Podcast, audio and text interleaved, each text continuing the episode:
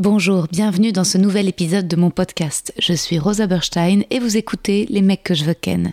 Je suis actuellement en rodage de mon tout nouveau spectacle, c'est complet à Paris au Cartel, mais vous pouvez me retrouver prochainement en tournée à Montpellier, Lille, Bruxelles, La Roche-sur-Yon, Ergué-Gabéric, Aix-les-Bains, Istres, Dessines et Saint-Étienne. Tous les liens pour réserver sont sur mon site internet. À bientôt.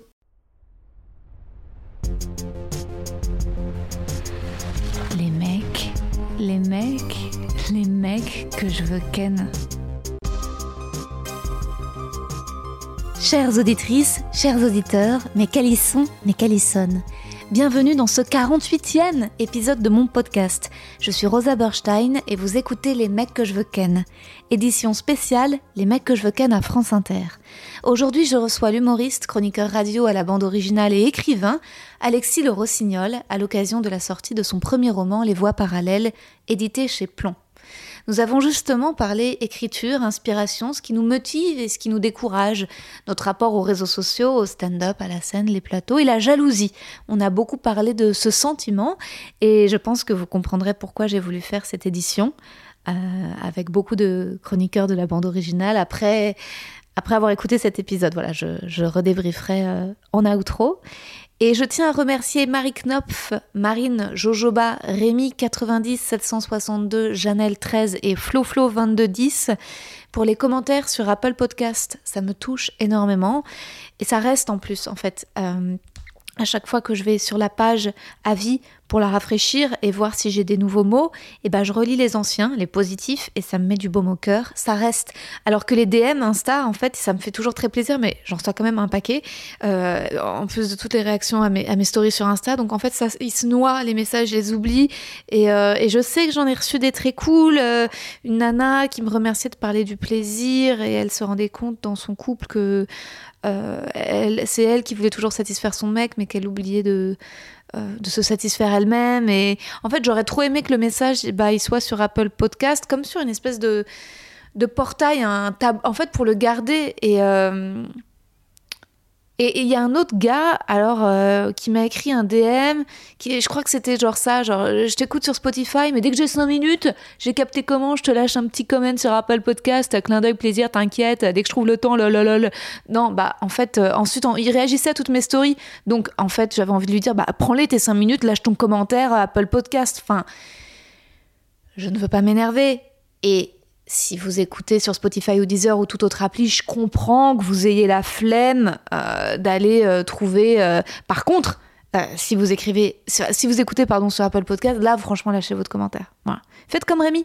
et Rémi, il a juste écrit top. Il a mis 5 étoiles, titre toujours un vrai plaisir. Oh, écoute, Rémi, bah, je suis trop contente pour toi. En vrai, c'est génial, parce que pour moi, c'est génial, parce que ça c'est bien pour ma moyenne, pour l'algorithme pour la crédibilité en fait auprès des marques qui vont sponsoriser les mecs que je veux ken euh, voilà pour que je puisse me, rémunérer euh, tout ce travail en fait euh, j'ai pas envie de vous demander vous directement de la thune via un Patreon.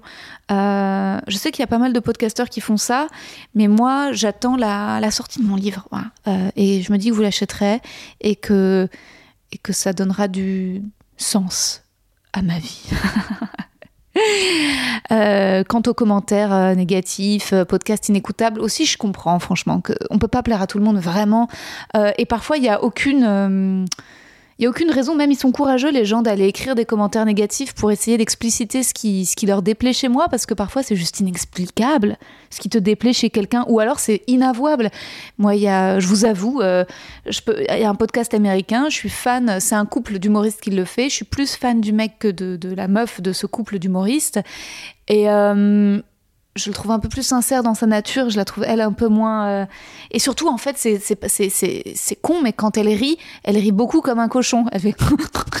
Alors, vous, déjà, moi, j'ai tendance à faire des hum, hum, des ouais, ouais, ouais, des ouais, ouais, ouais. Et, de, et, quand je ris, souvent, je ris dans les aigus, c'est plutôt des. Ah je sais pas, je. je...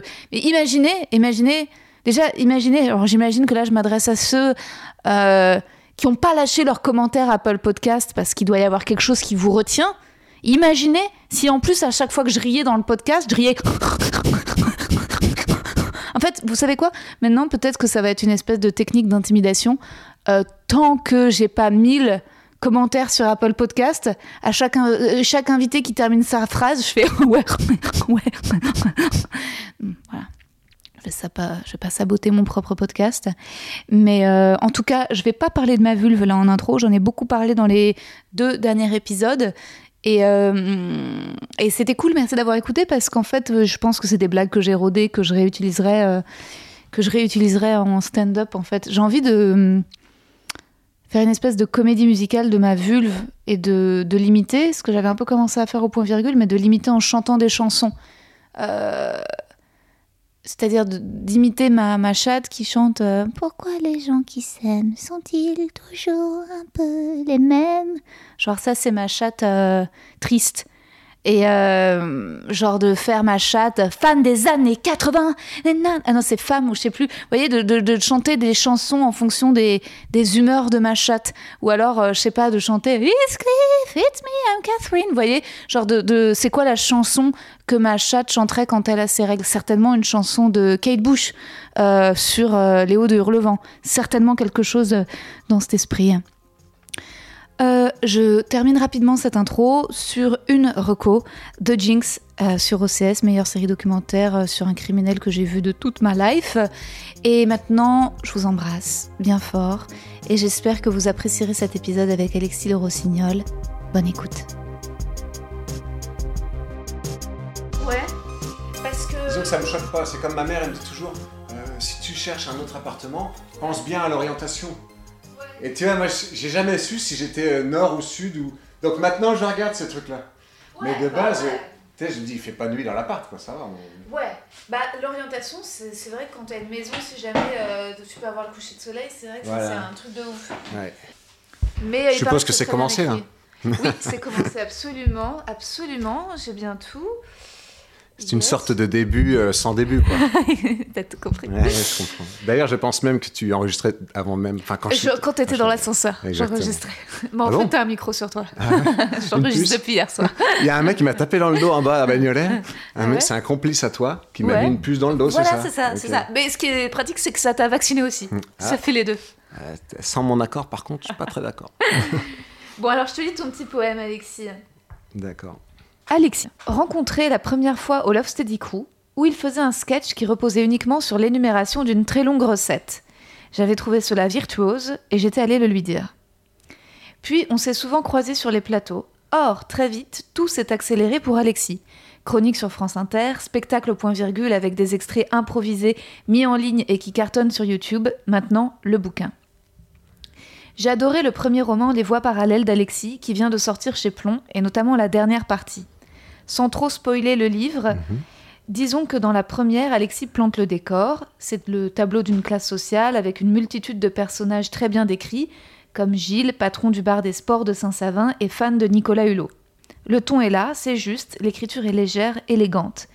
Mais j'ai personnellement été vraiment happée par le récit dans la deuxième partie, recentré sur le lycée et la vie des adolescents, les troubles du personnage principal Antonin qui se demande si la taille de son sexe est normale, pourquoi il n'éjacule toujours pas, et surtout si Lisa partage ses sentiments. La virée, les dernières pages sont incroyables, de réalisme et très très émouvantes. Merci Alexis d'accepter de venir en parler dans mon podcast. Eh bien, avec plaisir. Merci de m'inviter. Bah non, mais je suis très contente. Et, euh, et, tu le prends pas mal, le fait que j'ai préféré la, la, deuxième? Non, je pense que c'est normal, parce qu'en fait, la première, tu le dis très bien, c'est un tableau. Donc peut-être qu'il ne se passe pas grand-chose, mais tout participe à la fin, en fait. Tout se retrouve, c'est un entonnoir, finalement. Et si tu passes pas par la, le décor, tu peux passer à côté de, de, de l'enjeu, en fait. Mais oui. Voilà. Bah oui, de l'enjeu social, euh, c'est vrai. De l'enjeu social, voilà. Ouais. Et donc, comment donc c'est une éditrice qui était d'abord euh, qui est venue te, tu disais dans les remerciements. Oui, tout à fait. Elle est, euh, elle écoutait ou elle écoute encore France Inter et donc elle m'a. Euh, Je pense qu'elle veut plus te parler maintenant.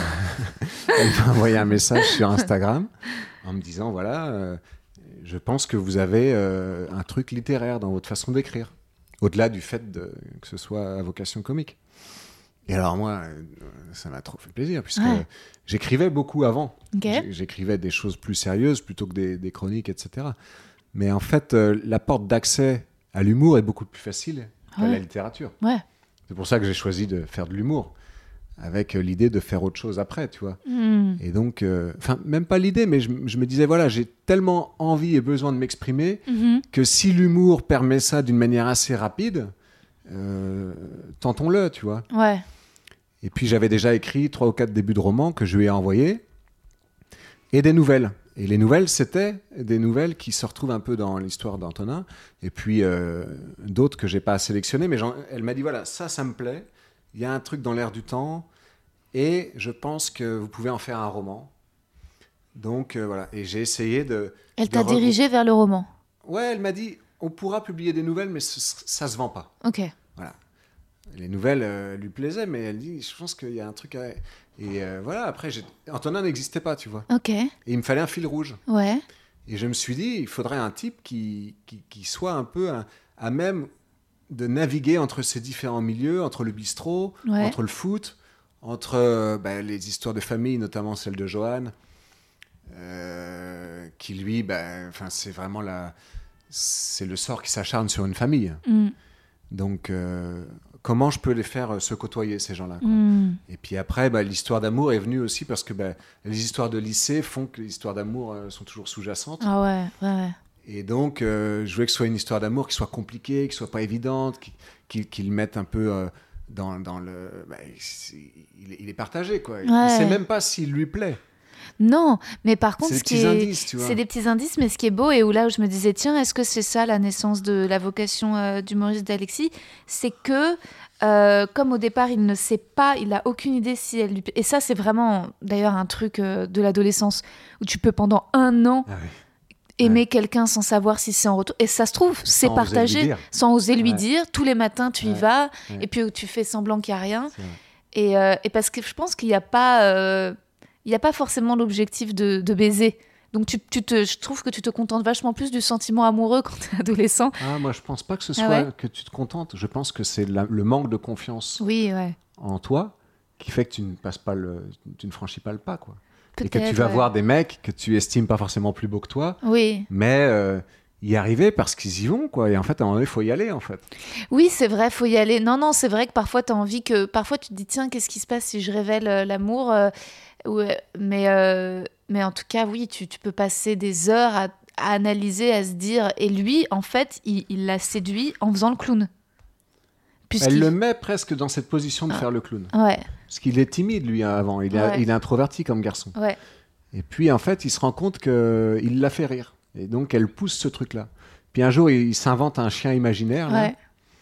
Et ce chien imaginaire, il le balade partout dans la, dans la classe, dans les cours, dans les couloirs. Et puis, euh, il pousse des aboiements. Et, et ça, en fait, ça fait réagir à une petite bande là, de copains qui rigolent de ça. Ouais. Et ça lui donne une place. Il trouve Ouais, sa place, en fait, ouais. dans, dans la classe. Et dès lors qu'il trouve sa place, eh ben, il, il prend un peu confiance en lui. quoi. Jusqu'au jour où il l'appelle. Voilà. Il prend son téléphone, il l'appelle, il espère pas tomber sur sa mère. Banque de peau, il tombe sur sa mère. Enfin, tu vois. Je voulais ramener toute cette adolescence qu'on a eue avant Ouais. les années Ah, portables, Mais grave. où on appelait, on avait peur de tomber sur. On n'avait pas trop de raisons d'appeler, on était, on hésitait, on avait peur, on voulait presque raccrocher avant même d'avoir parlé. Bah bien sûr.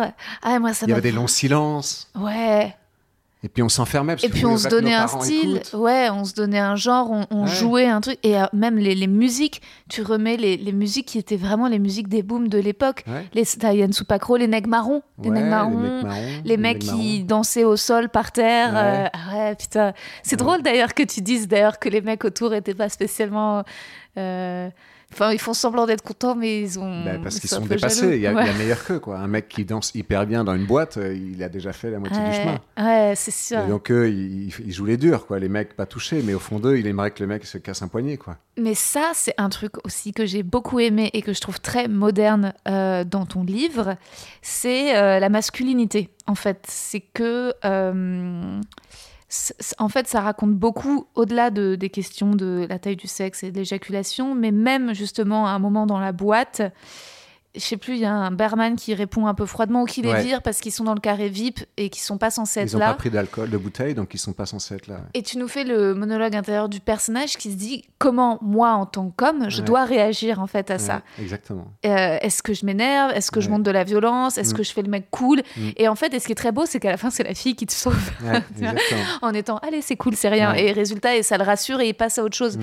Mais toutes ces, ces, euh, comment dire, ces options euh, entre guillemets de comportement viril, Ouais. euh, et ben j'ai trouvé ça très très juste euh, comme description. En fait, je pense que c'est assez moderne que les mecs parlent de ça, de dire ok comment j'ai, qu'est-ce que quel était le le bonhomme que j'avais envie de devenir, tu vois. Mhm. C'est et au final, il est un peu, voilà, il reste, on, on le comprend bien. Mais parce que je pense que c'est la même chose chez les nanas par rapport. euh, Il y a un Oh. double enjeu en plus dans ce qui se passe Ouais. pour lui. C'est assumer sa virilité Ouais. et assumer la position sociale qu'il vient d'endosser hmm, et, et qui, qui n'est pas la sienne. hein, il, il joue un rôle là.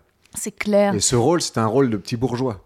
c'est Il y a clair. toute une histoire autour des tennis Les avant, chaussures, bien sûr, qui lui font mal aux qui pieds. lui font mal aux pieds, mais qui, qui- voilà, c'est des petites C'est des Lacoste. Lacoste. Donc, il, voilà, l'espace d'un instant, il arrive avec deux petites bourgeoises dans une boue et Ouais, il il, joue est un déposé jeu. par une BMW. Et voilà, il est pris pour un bourgeois et, et- et un bourgeois ne se fait pas mal parler si veux, dans sa tête. Ouais, ouais, bien sûr. Donc, est-ce qu'il joue ça à fond en fait? Ouais, ouais, c'est ça. Et l'autre lui parle mal parce qu'il sait qu'il a les vidéos avec lui. Parce que Euh, lui, il fait partie du- de la boîte, quoi. Ouais. C'est un employé. Ouais, et ouais, ouais, ouais, ça c'est vrai, c'est ça, c'est ce, ce mensonge quand tout d'un coup tu. euh, Et puis dans les boîtes, tout le monde joue, tout le monde ment un peu parce que les gens tirent la gueule pour rentrer, les gens. Il y a, y a tout euh, Ouais. Un mensonge orchestré. T'es jamais tout à fait euh, naturel quand tu rentres euh, en boîte, quoi. Faut. Sauf quand tu fais partie des gens qui Oui, ont des voilà, les habitués. rouges, quoi. Ouais, voilà, c'est Mm. ça. C'est vrai. Mais. euh, Moi, je me suis jamais amusé en boîte. C'était Ouais. tout. Bah oui, parce qu'en fait, le problème d'une boîte, quand t'es jeune, c'est déjà d'y rentrer. Bon, après, tu y rentres, mais c'est l'argent que tu vas dépenser. Quand on n'a pas beaucoup, t'as toujours cette, cette- ce souci de te dire, putain, mais combien je vais craquer Ouais. euh, Combien il me reste euh, Et puis, attends, là, il me reste 15, mais euh, ça veut dire qu'en fait, si je, si je vois une nana, il faut que je lui paye un coup. Donc là, je peux plus me payer un coup à moi, tout Ouais, seul. faut que j'attende d'en voir une. Puis à la fin, il est 3 heures du mat. Et puis t'as rien, euh, t'as, t'as pas, y a pas une gonzesse qui s'est intéressée à toi. Et là, tu dis, vas-y, je me bourre la gueule. Puis en fait, t'as plus que 15 euros et tu finis, t'es même pas bourré, quoi. Et- C'est clair. Ouais. Ah ouais, non, c'est vrai, euh, les boîtes. euh, euh, moi, j'exagère. euh, moi, je sais pas m'amuser toute seule, mais j'ai été initiée. C'est-à-dire qu'on m'a appris, tu vois, par exemple, en décembre, euh, pas dernier, mais 2019, je suis sortie en boîte avec Camille Laurent, et qui, elle, est une meuf qui sort, tu vois.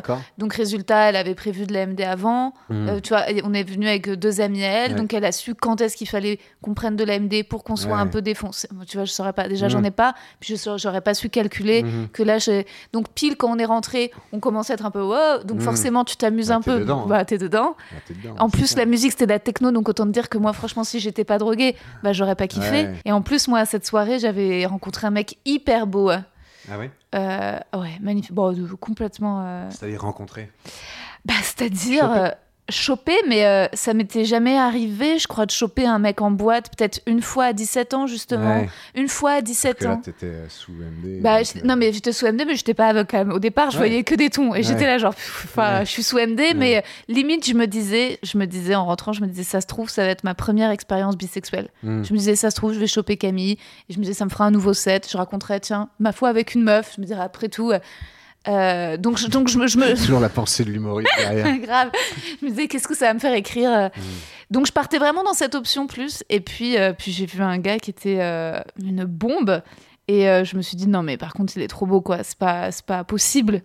Alors Pas après, moi. bah Il est ouais. trop beau pour moi. Ah bah, il il est out Ouais. of my league de ouf. Tu Mm. vois, tu vois un- quelqu'un qui est, qui est trop bien pour toi. Qui est- c'était, euh, Tu parles à beaucoup de gens hein, quand tu dis ça.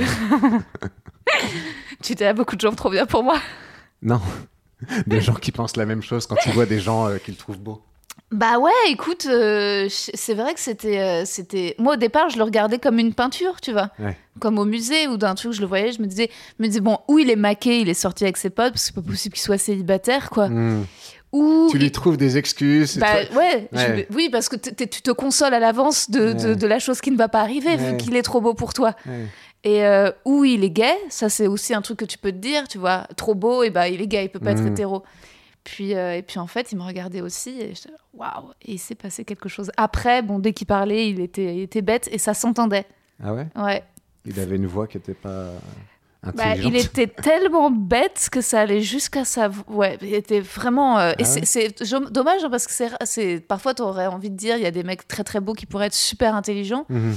Euh, mais lui il était euh, non ça, s'entendait tout de suite. C'est en train de dire presque qu'il confirmait. euh, Bah qui confirmait un peu le cliché Le que peut-être à ce degré d'intelligence, est-ce que tu peux peut-être peut-être que la nature est bien faite dans ce sens-là, qu'il y a quand même un minimum de répartition. en tout cas, dès le début, enfin moi ma façon de l'approcher, on s'est mis à danser proche. mhm. Donc je me suis là, par contre, je suis pas aveugle, j'étais défoncée, mais Ouais. je voyais bien puis il me jetait des petits regards et tout. Donc je me suis dit, oh putain, ça, ça, ça, ça, c'est en train de se passer. et, euh, et le premier truc que je lui ai dit, c'était vrai, c'était, euh, tu ressembles à Timothée Chalamet. Mhm. Et il m'a dit, c'est qui? J'ai dit, tu vois pas qui c'est l'acteur Timothée Chalamet?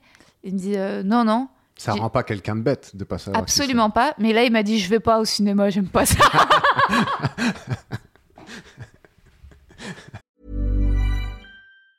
Many of us have those stubborn pounds that seem impossible to lose, no matter how good we eat or how hard we work out. My solution is PlushCare.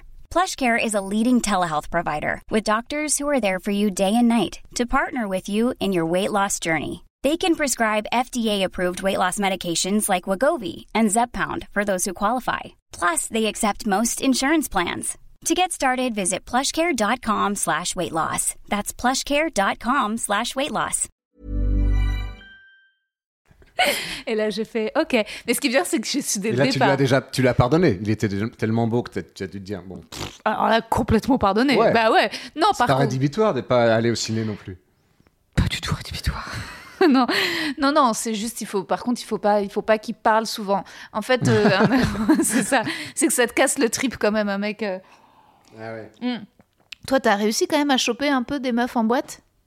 Non, j'étais pas. un- bah oui, évidemment, mais j'étais pas un grand. euh, T'allais danser derrière Chopper. comme ça. Bah, tu vois, à un moment donné, je décris une danse. ouais, ouais, euh, ouais, la danse par derrière. bah, de Johan, là, exactement. Bah. C'est des trucs, oui, que j'ai vécu. tu sais, tu es là, t'es- pas loin, mais en fait, c'est qu'elle te voit pas encore. Ouais. Donc, jusqu'à ce qu'elle te voit pas, tu danses à côté d'elle. Même, tu peux même t'imaginer que tu danses avec elle. Mais là, euh, quand Johan euh, approche et qu'elle le voit et qu'elle part, c'est d'une violence inouïe, quoi. Hmm. C'est des trucs que, ouais, j'ai- vécu, mais moi, ça m'a jamais euh, traumatisé Ouais. dans le sens où je me disais, euh, c'est clair que je suis pas en train de draguer dans l'élément qui m'est le plus favorable. tu vois ce que je veux dire? J'ai plus de chances d'avoir une conquête. euh, euh, Si t'as une spectatrice être- qui vient voir ton spectacle. Ouais, mais alors là, quand je te parle des boîtes, quand j'étais plus jeune et tout, c'était plutôt en, en me disant, bah, en faisant rire quelqu'un, Ouais, bah avec oui. une complicité. Au Ouais. bout, au bout d'un certain temps, si tu veux. Oui. Mais euh, la, la- la conquête euh, directe d'une inconnue, euh, j'y comptais même pas, si tu veux. Quoi. Ouais, ouais. Mais je trouve quand même qu'il y, a une, euh, il y, a une- il y a une forme de violence dans le, dans le râteau, en fait. Ouais. Dans le râteau, parce que c'est tellement valeureux d'aller vers quelqu'un et de te mettre à nu et de dire, toi, tu me plais, que la réponse parfois des filles, ou des garçons à des filles, elle peut être extrêmement sèche, tu vois. Ah c'est horrible. Et très souvent, j'entends des, gens qui disent, souvent des beaux gosses qui disent ça. Non, mais de toute façon, euh, c'est pas grave, hein, tu y vas, euh, tu dis, Ouais. euh, c'est pas bon, c'est pas bon. Mais parce qu'eux, ils savent que de temps en temps, ça marche, tu vois. Ouais. Et donc, il y a un côté, bon, bah, euh, voilà. Et je pense pour les gens qui ont le, le physique ingrat, vraiment ingrat, putain, Mhm. c'est c'est d'une. Après, c'est rare d'avoir un physique si ingrat. J'ai l'impression que aussi tous les goûts sont dans la nature. Tu vois C'est-à-dire que c'est pas. Ouais, mais regarde, en boîte de nuit, tu vas sortir avec quelqu'un et aimer être vu avec cette personne. Ouais. Donc, son physique va accompagner ton. Ça, ça va te plaire de savoir que tu es avec une fille belle. Ouais. parce que les autres vont te voir avec elle. Mais Ouais. c'est pour ça que les gens qui sont un peu moins beaux vont, avoir, vont moins avoir de succès en boîte parce que forcément ils, attirent moins. Donc il n'y a pas le côté regardez ce que regardez avec qui j'ai réussi à danser puis à, à sortir quoi. Ouais, c'est la toute puissance de l'apparence physique, quoi. Parce qu'en effet, il y a rien d'autre à jouer que Dans des ça. moments comme ça. Dans ouais. des moments Ouais, comme ouais. ça, c'est vraiment euh, ça qui. euh, Bah. Et c'est vrai que en même temps, euh, c'est un bon retour des choses parce que finalement, dans la vie, je pense que les femmes, on donne beaucoup de, de chance aux hommes de nous séduire par les mots et l'humour, et que euh, nous, on a moins cette opportunité. C'est quand même plus souvent euh, déjà de base l'apparence physique si on plaît physiquement à un mec. Et là, Mm. ça, ça met les mecs tout un, un peu comme des meufs. C'est-à-dire qu'ils d'un coup, bah, ils sont choisis sur leur physique comme nous on l'est. Et Ouais. ils ont plus euh, la chance de pouvoir euh, faire des blagues. Ouais, d'accord. Moi, je, je sais pas, j'ai. Tu crois que que nous, les mecs, on ne sélectionne ou on ne choisit des nanas que par leur physique? T'en es persuadé de ça? Non, je suis pas persuadée, Ouais. mais euh, j'ai le sentiment que ça aide, ça aide, c'est indéniable. Bah ouais, j'ai l'impression que quand même globalement, euh, les filles, je... ouais, je suis d'accord. Tu vois, Ouais, je veux dire pas trop franchement, besoin en fait, je suis d'accord. T'es En d'accord posant la question, je suis. Ouais, ouais, non mais c'est un peu du bon sens. franchement, voilà, vous aimez les, les- les- les jolies filles, euh, c'est Ouais. voilà. Et puis même, et à vrai dire, la grosse différence, c'est que même une jolie fille un peu conne, c'est vraiment pas. Ça passe. Ça passe easy, quoi, facile, euh, même, euh, mais même pas que pour un soir, hein, ça peut passer pour une vie entière si elle est vraiment très belle. Mm. Euh, alors que pour une nana, un mec très beau mais teubé, ça, ça, ça passera pas. Pour toi, peut-être, mais il y a aussi l'inverse.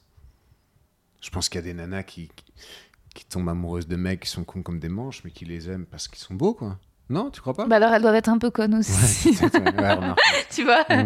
Peut-être que Et des. à la fois, c'est bien qu'il y ait des gens beaux et cons qui sortent ensemble, c'est très Il y, bien. en a, il y a un paquet. Eh il y en a un paquet. Il y en a un paquet. Il y a un paquet de gens beaux et cons qui sortent ensemble. Par contre, il y a moins de mecs cons et beaux avec des meufs intelligentes. Pourquoi pas Mais alors assez dominatrices avec quelques années supplémentaires. Ce que ouais. tu vois plus, c'est des mecs très intelligents et avec des meufs très belles mais très connes. Il y a aucun Ouais. problème. Ils sont pas en société crème. Ouais, après, l'histoire de la connerie, c'est aussi un long débat, quoi. Ouais. Quelle forme de connerie tu, tu mets derrière ça? De la, T'as raison parce qu'il y a finalement il y la a plein. de- stupidité, tu veux dire? C'est en fait euh, il y a plein de gens dont on se rend pas trop compte s'ils sont cons ou pas quand ils ont l'intelligence eux-mêmes de s'en être rendu compte et de Ouais. choisir la discrétion. Ouais. Ah Euh, là là, il y a des gens qui brillent par leur silence et c'est très bien. Bien sûr. Ouais. Bah, je pense qu'il y a des, des femmes qui sont certainement un peu coconnes, mais comme elles sont pas suffisamment Mhm. connes, elles s'en sont rendues compte. Ouais. Et donc elles sont douces, discrètes, mystérieuses. Ouais. Et en fait, c'est une espèce de halo, euh, un charme autour d'elles, parce Mhm. qu'elles ont compris qu'il fallait qu'elles ferment leur gueule, parce que sinon, en fait. Mhm. Et C'est terrible à vivre quand même. Ah bah, je pense que c'est une grande solitude, euh, Ouais. certainement. Mhm. Mais à côté de ça, c'est plus rare pour les mecs. En fait, les mecs cons, en général, ils s'en rendent pas trop compte. Et donc, ils parlent et ça s'entend plus, et ça s'entend Ouais. plus. Ouais. Tu vois? Mais après, euh, euh, il suffit de t'entourer de gens un peu comme toi et ça passe très bien. Hein. Tu es toujours. euh, Ouais. Tu vois? Bah, Je veux dire, les... si tu estimes qu'un groupe donné est un groupe intelligent, il l'est dans sa globalité. Tout le monde autour de la table l'est plus ou moins. Après, tu Ouais. peux avoir des exceptions, mais en gros, dans l'intelligence comme dans la richesse, les gens se regroupent par affinité, quoi. Ouais, ouais, c'est vrai. Oui, oui, c'est vrai, c'est vrai, c'est vrai. C'est ou par vrai. niveau. Quoi. C'est vrai, c'est vrai. Même Mais- si l'habileté, c'est de pouvoir aller de l'un à l'autre, en fait. Ouais, Mm. ouais, ouais, ouais. Non, mais en plus, moi, c'est pas quand je. par- C'est très dif- difficile à définir l'intelligence. euh, Moi, la Ouais, culture. C'est un faux euh, débat, ouais. en fait, parce que c'est, c'est déjà hyper euh, prétentieux de notre part de juger ça. C'est hyper prétentieux, ça veut dire qu'on se catégorise dans les personnes intelligentes. Euh, Pourquoi moi, pourquoi je me catégorise dans les personnes Non, je me catégorise pas dans les personnes intelligentes, sauf quand je rencontre quelqu'un de vraiment con. Et là, je suis là, oh putain, Ouais. en fait, ça va. en fait, ça va. Ouais. En fait, quand je suis seule ou euh, avec des amis, euh, Mhm. j'oublie. Et Ouais. tu vois, si, si on... Et puis tout d'un coup, la présence ou la remarque ou euh, une, le- une personne conne qui se trahit, et là, c'est. Et ben là, je me dis, ah, ah, moi, je suis mieux qu'elle quand même. Mais. Euh, Ouais, je pense que, ce que ça, ça relève un peu de la stupidité ou de l'idiotie, ce que tu veux dire. ouais. Mais l'intelligence, elle, elle prend tellement de formes différentes. Que tu peux Oui. euh, ouais. Par contre, euh, moi, à l'inverse, Ouais. quand j'écoute euh, des gens extrêmement brillants, Mhm. euh, tu vois, ça Tu me... te sens con? Ouais, je Ouais. me sens pas con, mais je me sens euh, euh, bon, euh, pas exceptionnel en tout cas. quoi. Ouais. Enfin, je j'ai pas, j'ai pas une prétention d'être quelqu'un d'exceptionnel, mais je sens vraiment que je le suis pas. Si tu veux. Il y a pas de doute là-dessus. Quoi. Ouais, ouais. ouais, J'ai ouais. écouté ton podcast avec Raphaël Antoven. là. Ah ouais. Quand tu vois la- la- L'habileté. de toutes ses réponses sur des sujets aussi délicats Mm, que mm. ceux qu'il aborde Mm. avec toi, que c'est hyper intéressant. En plus, c'est marrant parce que t'as as une forme de timidité face à lui aussi, Oui, je oui, trouve. oui. Oui. Parce que j'ai l'impression que tu tu veux pas euh, trop en dire, le laisser parler, mais temps, également trop la- dévoiler. À la fin, je lui lis quand même mon texte sur la Ah, j'ai- sodomie. hein. J'ai pas tout écouté, Ouais. il faudrait que j'écoute la fin. À la fin, euh, je lui lis le truc sur la sodomie. euh, mais euh, Et il répond hyper bien. Il est très Ouais, à l'aise bah, il est- Il là-dessus. est brillant, ce mec-là. Ouais, ouais, c'est vrai. Après, euh, pour l'avoir écouté, et j'étais intimidée par lui. euh, j'étais toute seule. À cette époque, il y avait souvent euh, Ariski qui m'accompagnait. Mm. Là, j'étais toute seule. Donc, il y avait Ouais. la fenêtre ouverte.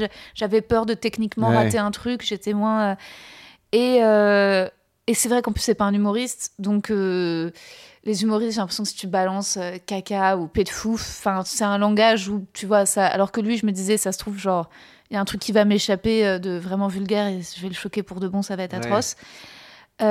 Mais je me suis rendu compte que même s'il était très habile, il me répondait parfois des choses, des réponses que j'avais lues dans son livre, sur des Mhm. chroniques. Ah oui. Donc il y a des choses, il y a des, comme il fait beaucoup de- Mhm. d'interviews, de, de conférences, etc. Il y a des sujets philosophiques, tu vois. Qu'il maîtrise tellement Ouais. qu'il peut les placer euh, Voilà. assez facilement. Et forcément, ça, il y a un côté un peu, euh, ça t'en met plein la vue. Ouais. Ouais, je comprends. Et il parle très bien. Mhm. euh, et après, en plus de parler bien, il est un peu hypnotique dans sa façon de parler. Ouais. Parce que si tu vois, il parle comme ça, et puis ensuite Ouais. il parle comme ça, et puis ensuite il s'éloigne. Ouais. Il revient comme ça très très fort, et ensuite il parle très fort. Donc ensuite, donc toi déjà, t'es désarçonné Mhm. parce qu'il il, il est à- sur plein de niveaux de volume différents.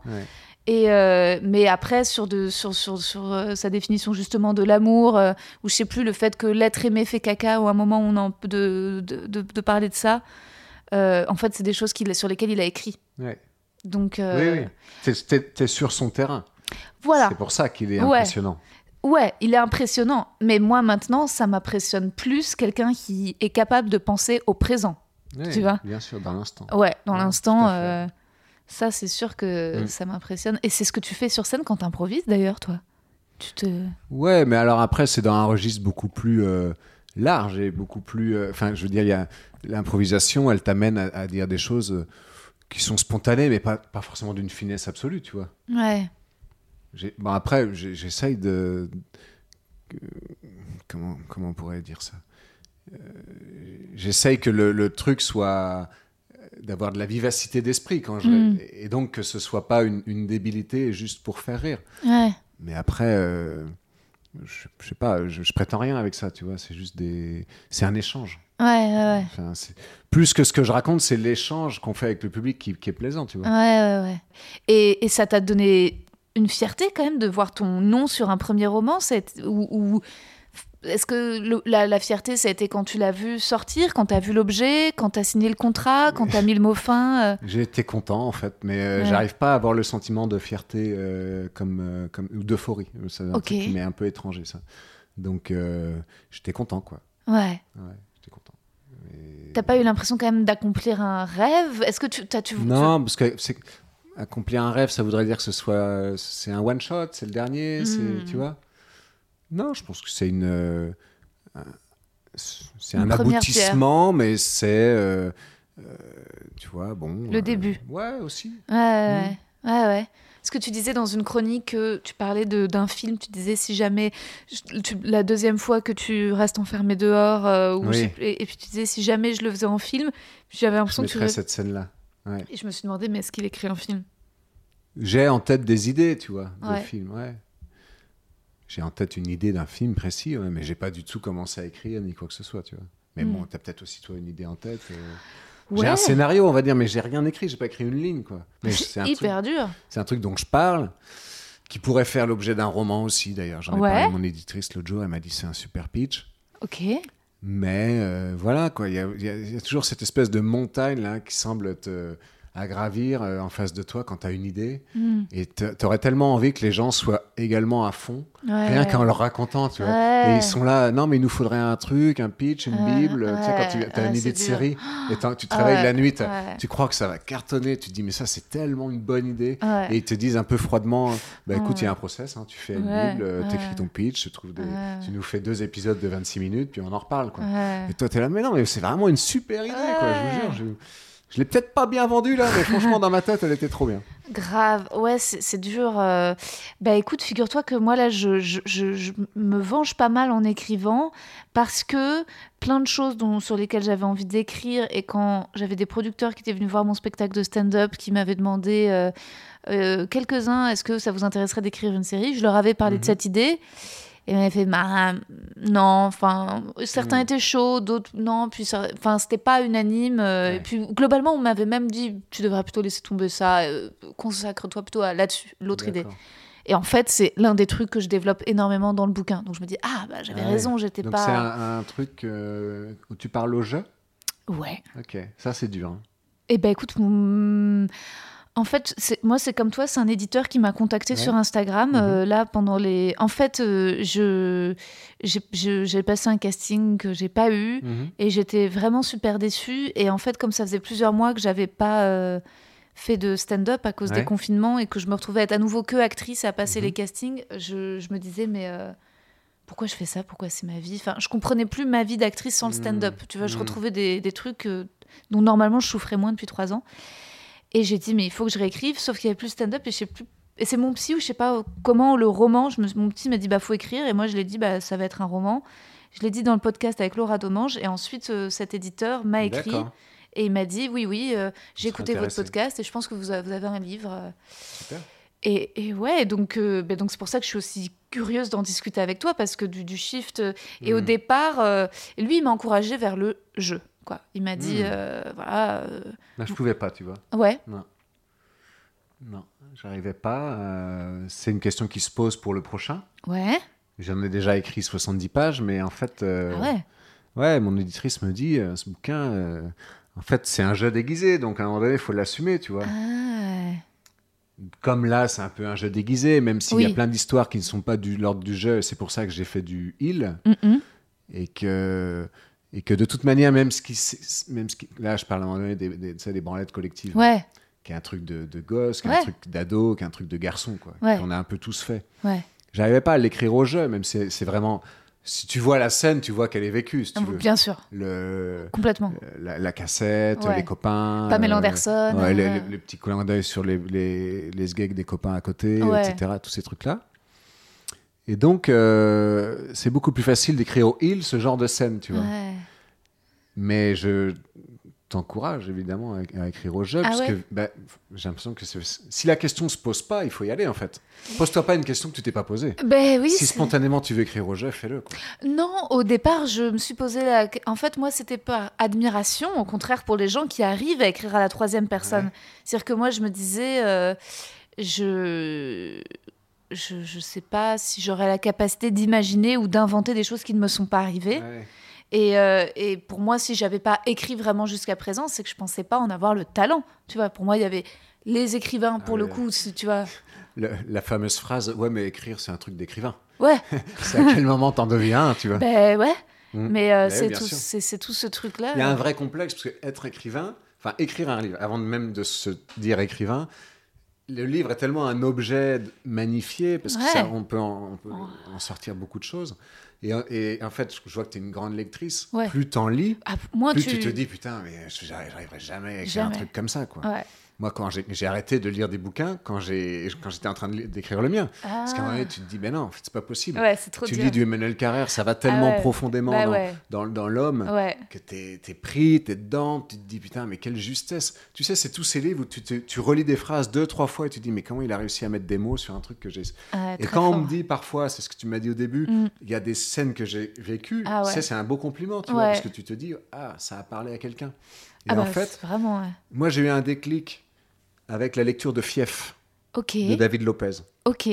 Fief qui a été le prix Inter en 2017, je pense, qui est un bouquin sur la France périphérique, mais une France plus de banlieue, euh, un petit peu éloignée de Paris, mais quand même en région parisienne, si tu veux. Ok. Ils sont, c'est un peu des tours au milieu des champs, quoi. Et il dit on est trop, euh, on est, on est trop urbain pour être des paysans, mais on est trop paysans pour être des des, des, tu vois. Ok. Et son truc, il est écrit d'une manière hyper, euh, c'est presque un argot, si tu veux. Ouais. Et moi, je me suis dit, en lisant ça, je me suis dit, putain, nous aussi, on avait un vocabulaire Hmm. qui n'est pas un vocabulaire de roman, Ouais. mais qui était tellement fort que j'ai envie de de Ah l'écrire. ouais. Tous je me les suis mots de dit, gitans et tout. Les mots de gitans, nous, on parlait comme des gitans, on n'avait pas foutu les pieds dans une caravane. et je te jure, moi, ma mère, elle est institutrice, c'est tout. Tu vois, j'étais deux mois, j'avais un mois extérieur et un mois chez moi, un mois sage et un mois de, de- de- voilà.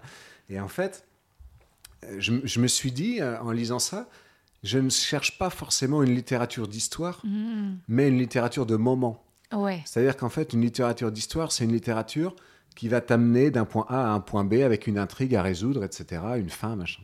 Et pour moi, la littérature de moment, c'est la littérature, c'est le tableau, c'est euh, c'est le parfum d'un endroit, c'est toutes ces choses-là, en fait. C'est des scènes, mais qui ne, qui ne- qui ne vont pas forcément t'amener dans une histoire incroyable, Mhm. mais qui vont te faire un peu... euh, euh, qui vont te toucher, quoi. Ouais, vont- revivre des sensations. voilà, Ouais. qui vont exprimer chez toi des, des, des choses qui vont aller hop, mettre, un, mettre un doigt sur un truc que tu as Ouais. vécu. Et, et en fait, c'est Edouard Baird qui dit c'est en parlant des petites choses qu'on touche à l'universel, tu vois. Ouais, il dit ça ouais. dans un. Je crois que c'est. Je sais pas dans quoi il dit, mais je l'ai entendu dans Bon Entendeur, tu sais. Ok. Ouais, Avec ouais, Edouard. ouais, ouais. Il dit ça, et à un moment donné, je me suis dit, ah putain, cette phrase. Effectivement, c'est ça. Et dans les chroniques radio, je fais un peu la même chose. Ouais. Je cherche pas à, à- Parce que je sais pas faire. Parler de politique, de sujets de société, tout. Je, je suis pas à l'aise. hein, C'est pas vraiment mon truc. Et en fait, j'ai eu beaucoup de mal à affirmer le fait que c'était pas mon truc. Mais une fois que c'est affirmé et que ton truc, c'est de parler de choses banales, mais en fait, c'est beaucoup plus. T'es es plus à l'aise. Ah Il faut trouver sa voix, en fait. C'est dur. Ouais, mais d'ailleurs, ça me fait. Ça me rassure euh, beaucoup, ça me fait du bien ce que tu dis, parce que c'est vrai que moi aussi, je pense que c'est plus. Mais mon éditeur aussi me. me- sur les premières pages que là j'envoie, en Ouais. effet, je vois que celles qui sont le plus efficaces, c'est quand il y a des moments, Oui. euh, plutôt que quand j'essaie d'englober dans une espèce de chronologie des trucs où ça devient un peu lourd. Enfin, par contre, ce que je sais, c'est que. Enfin, le truc que j'écris, là, je l'écris pas très bien. Ouais, mais tu leur passeras. Puis tu auras une aide d'un éditeur qui va peut-être euh, reformuler certaines choses. Mais en plus, c'est pas grave. hein. Ouais. Tout est acceptable, tout est recevable. En fait, c'est ce qu'il me dit. C'est, il me dit, euh, ne cherchez pas à écrire bien. Non. Voilà. Donc, Il y a tellement de romans où tu te dis, putain, il a cherché à nous faire euh, euh, ouais, une, belle, phrase. Ouais. Même moi, je m'en veux sur deux, trois phrases. Je me dis, ah, t'es allé un petit peu loin parce que j'ai ce, j'ai ce côté, j'aime écrire des belles phrases. Et. Que, mais je veux pas que ce soit un truc. euh, euh, c'est pas une dé- c'est pas une démonstration de je sais écrire, tu vois. Hmm. À la rigueur. euh, Mais c'est surtout sur la première partie où on, on est. euh, Enfin, moi, j'étais impressionnée par le style. Je me disais, oh putain, dis donc, c'est. Et sur la deuxième, peut-être, ou, en tout cas, moi, j'ai eu l'impression de voir des moments euh, où le vécu m'apparaît, que je me disais, tiens, c'est les phrases sont plus courtes, où on va plus vite parfois. Il est vraiment en deux parties. Le premier ouais. truc est tellement, euh, comme tu dis, euh, un tableau. Ouais. que on est moins, on est dans le descriptif. Le Mm. descriptif, il a besoin de détails, de précision, de créer une atmosphère. Et l'autre, après, on est dans, dans, dans une action. Ouais. Une action. Hop, Ouais. Il va se passer un truc. Et là, hop, ça s'enchaîne, etc. Et en fait, c'est comme je disais, c'est vraiment, ça rétrécit autour d'un personnage. Hmm. Et là, on va vers un. Mais au début, on, est large. Tu vois. Ouais, c'est clair. Mais c'est marrant ce que tu dis sur les moments, parce que moi aussi, c'est quelque chose qui me bloquait. En fait, moi, quand j'ai découvert Balzac euh, au collège, Ouais, T'as fait une indigestion, c'est très compliqué. hein. ah non, moi j'ai adoré. Ah ouais j'ai tout lu, euh, Ah vraiment, toute la comédie humaine pratiquement. Peut-être qu'il y en a quelques-uns que j'ai pas lus, mais j'ai d'un coup, euh, j'ai fait Illusion perdue, Splendeur et misère, Eugénie, ouais. enfin, la totale. Et, et je me disais, c'est super, mais je ne serais pas écrivaine. Je me disais, c'est le. Ouais. Enfin, je me suis dit. euh, je pense que moi, c'est ce qui a nourri mon sentiment patriote Ouais. français. C'est d'aimer autant Balzac et de me dire, on a ce génie en Mhm. France. Et en même temps, je me suis dit, bon, bah, c'est ça la, grande, la littérature. Oui. Et c'est. Et après, jusqu'à présent, euh, tu- mais parce qu'en effet, c'est des histoires, en effet, avec des événements. Et après, euh, et après, heureusement, peut-être le XXe siècle, on est moins obligé d'aller raconter un des trucs avec un début, un milieu, une fin. Ouais. Et peut-être que déjà ça, je l'avais amorcé quand même, peut-être toi aussi, avec le stand-up, où finalement, dans les spectacles, il n'y a pas, euh, à l'inverse de Ouais. spectacles de théâtre, où maintenant, je me suis rendu compte que même au théâtre, quand on me propose une résolution, ça m'intéresse même plus trop, quoi. Euh, Mm. Et machin, et fini, et puis truc, et puis Ouais. machin, et puis tous les... Oui. Euh, Bon, alors, je me suis, ça y est, je me suis habituée au stand-up où en Mm. fait euh, tu découvres un personnage et t'as pas besoin que ça finisse euh, mal ou bien. Ou Mhm. en général, quand il te propose une petite morale à la fin, moi ça me dérange plutôt. Ah je suis oui, là, ouais. Ouais. c'est quoi. Le, le petit truc attendrissant, moralisateur. euh, au aimons-nous passage, et les puis, uns les euh, autres. Un peu euh, télérama derrière. Oui, oui, bien sûr, bien sûr. Moi, j'ai le sentiment que les gens qui ont besoin de, de ça ont presque besoin de justifier Ouais. euh, qu'ils sont pas Non. débiles et qu'il y a un truc dans, Ouais, dans leur discours, tu vois. ouais, c'est vrai, ça fait un peu complexé. Ouais, ouais, ouais. Mais euh, Mais le stand-up, ça t'a- parce que pour le coup, euh, ton écriture stand, euh, c'est quand même assez différent. Là, Ah oui. c'est. hmm. Mais tu, tu as senti que ça t'avait aidé quand même L'humour. En fait, c'est marrant parce que tu, tu- tu citais euh, Balzac. Ouais, En fait, moi, j'ai donc euh, je n'ai lu que les classiques qu'il fallait lire pour le bac. ouais. J'étais très content d'avoir Germinal le jour du bac parce que j'avais vu le film. Ah putain. Parce qu'en fait, je lisais, j'aimais les phrases, mais je comprenais rien. En fait, je m'identifiais pas Zola. du tout. ouais, mais Zola, j'ai pas, je suis pas une grande. Non, non, moi, Zola, oui. Ah, Zola, t'aimes bien. Bien sûr, ouais. Zola parce que parce que en fait, Zola, c'est social, tu vois. Oui, c'est social. Donc ça me parlait. D'accord. Ça me parlait, mais alors Balzac, Flaubert, encore pire. hein, Flaubert, Ah bon oh, je, je bitais rien, quoi. Puis alors, il y a peut-être euh, l'ambiance de groupe aussi. Moi, j'étais dans un lycée dans lequel on glandait rien, tu vois. Ouais. On allait fumer des ouinges euh, Ouais, dans les chiottes du tribunal, dont je parle dans le bouquin. Et donc, euh, Oui, il n'y a pas l'émulation. euh, bah, non, c'était au Ouais. contraire naze d'être, euh, Euh, de premier- lire, quoi. Ah Tu vois, bah ouais, le, le- le- le premier acte de rébellion, c'était de rien en avoir à foutre et puis de- Ouais. de pas lire les trucs que la prof donnait de li- à lire. Et j'ai pas vu un élève se passionner pour ça. Ou alors il le faisait chez lui en cachette, mais. Ah ouais, personne ouais. lisait dans le bus, machin et tout. Il y avait un côté, c'était l'apologie de la glande et de rien foutre et d'être le pire et puis d'avoir le bac avec euh, le moins de points possible, juste, tu vois. De... Enfin bref. Et donc, euh, moi j'ai eu vraiment une, euh, un rejet de la littérature dans un premier temps, Ouais. euh, classique, etc. Ça ne me parlait pas du tout, quoi. Ah, Et après, j'y suis retourné par la littérature de voyage, ok.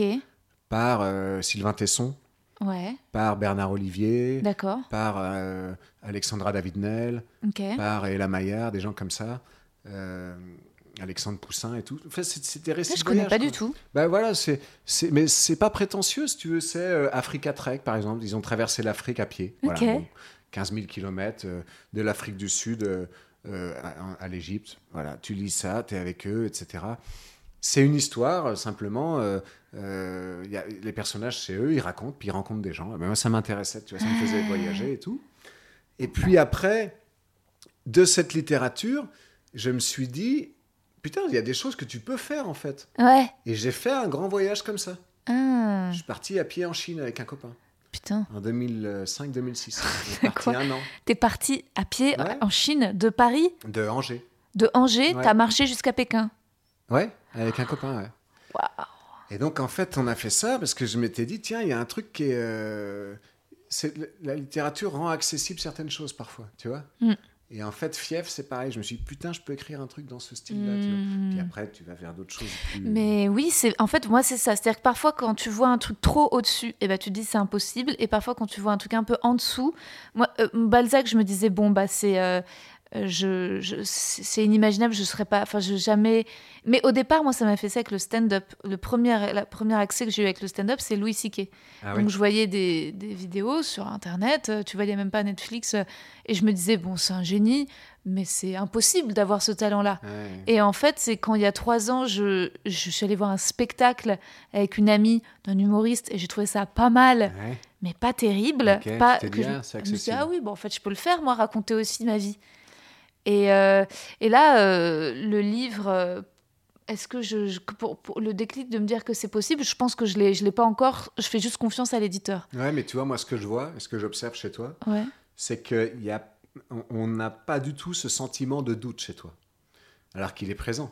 Ouais. Mais quand tu signes ton contrat d'édition, Ouais. moi j'ai signé mon contrat, Ouais. j'ai rien mis, je n'ai Ouais. pas fêté ça, j'ai pas, pas mis ça sur Instagram, je ne célèbre pas ces choses-là, tu vois, parce que je me dis, attends, écris-le déjà. Là, le bouquin, j'en parle parce que je considère qu'il est, il est, il vaut ce qu'il vaut. Tu sais, euh, moi, je, je, je me dis, bon, euh, de toute façon, pour écrire, il va falloir disparaître des réseaux. Comme j'y étais tout le temps, tous les jours pratiquement, je mettais Mhm. tout le temps tout. Je me suis dit, mais là, euh, que- Non, mais pourquoi tu veux disparaître? Bah parce que pour, euh, l'écrire, je peux plus euh, faire des stories à gogo. Enfin, tu vois, je Oh, dois de toute totalement. façon, Ouais. les stories à gogo, t'en faisais à gogo? Ah les ouais, stories ouais, ouais, Ah ouais. Ah ouais, ouais, ouais. Je Non. regarde pas les. Ah non. je, suis, je suis- je suis pas très. euh, Ah si, si, moi j'étais addict au réseau. Euh, oui, oui, Ouais. toi, toi, non, tu- mais moi je regarde beaucoup Instagram par contre, mais Ah, j'ai une consommation très, euh, je crois, égocentrée, euh, autocentrée d'Instagram, quoi. Parce que je regarde un peu le, le résultat de ce que j'ai mis. ouais. Au moins, je l'avoue. hein, je crois que beaucoup Ouais. de gens le font sans trop l'avouer. Mais j'ai assez peu de. Je, regarde vite fait les deux, trois premières. Ouais, ouais, ouais. Je pense comme on communique pas souvent sur Instagram, les tiennes n'apparaissent pas. Ouais, Donc je vois souvent les mêmes. Ah ouais, des gens avec qui je, je communique le plus et je fouille pas après. Ah ouais, ouais, ouais. Mm. Non, euh, moi pendant un temps, ah, si, si, j'allais voir pas mal de stories. euh, de, de plein de personnes. Ah, si, plein. Et puis, euh, et puis moi, je, j'étais, euh, je passais ma vie sur les premiers confinements. En plus, je faisais une vidéo par jour de, Ah de ouais, petits personnages, de machins avec des Ah oui, filtres. ça j'ai vu un petit peu. ouais. J'arrêtais pas. Et puis, je racontais ma life euh, de façon. Si je rencontrais un. j'ai- J'étais plus, j'étais allée porter plainte au commissariat de Bagnolet parce que fraude sur Internet. J'avais trouvé le flic beau. J'avais fait 15 stories pour Mais Dans dire. quel but? Mais, mais je racontais, parce que j'avais d'interaction avec les gens, je disais alors voilà, et je racontais la rencontre avec ça ce te flic. nourrit, ça te fait du bien. c'est- Ben, je sais pour pas- gagner des abonnés. En fait, au départ, c'était sans, c'était parce que ça m'amusait de. Déjà, il y avait plus trop le stand-up aussi à ce moment-là. Ça m'amusait de mettre en scène un peu.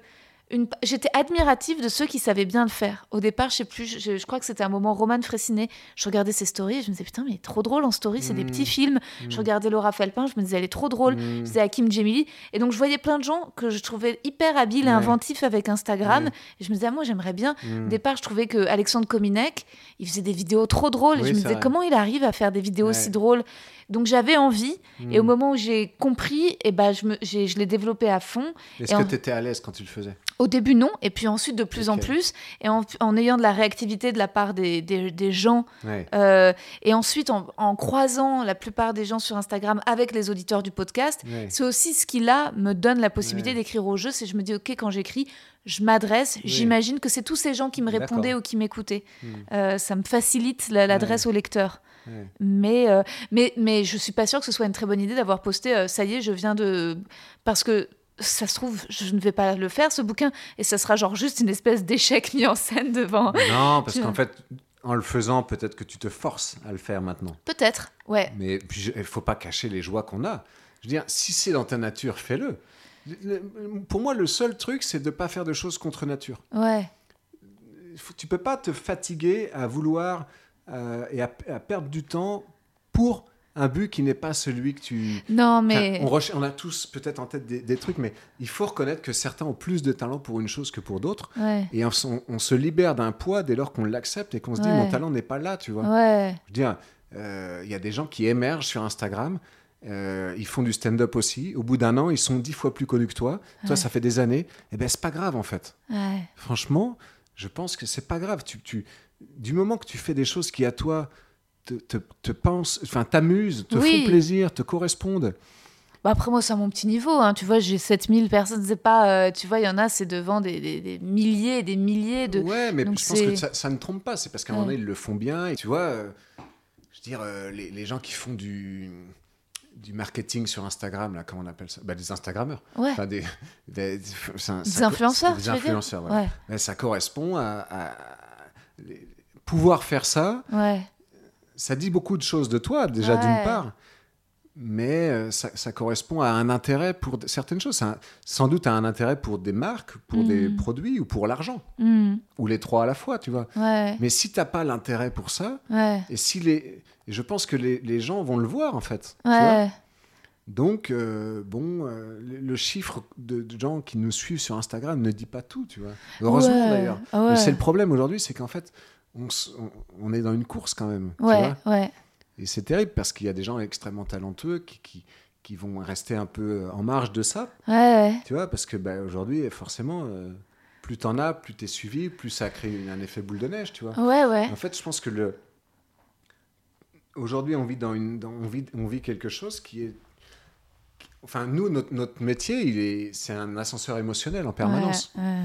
On est devant, on est dépassé, on est derrière, on peut, qu'on croit qu'on va être oublié, etc. Donc, faut produire, faut créer, mais il faut aussi, euh, putain, euh, prendre du recul, quoi. Ouais.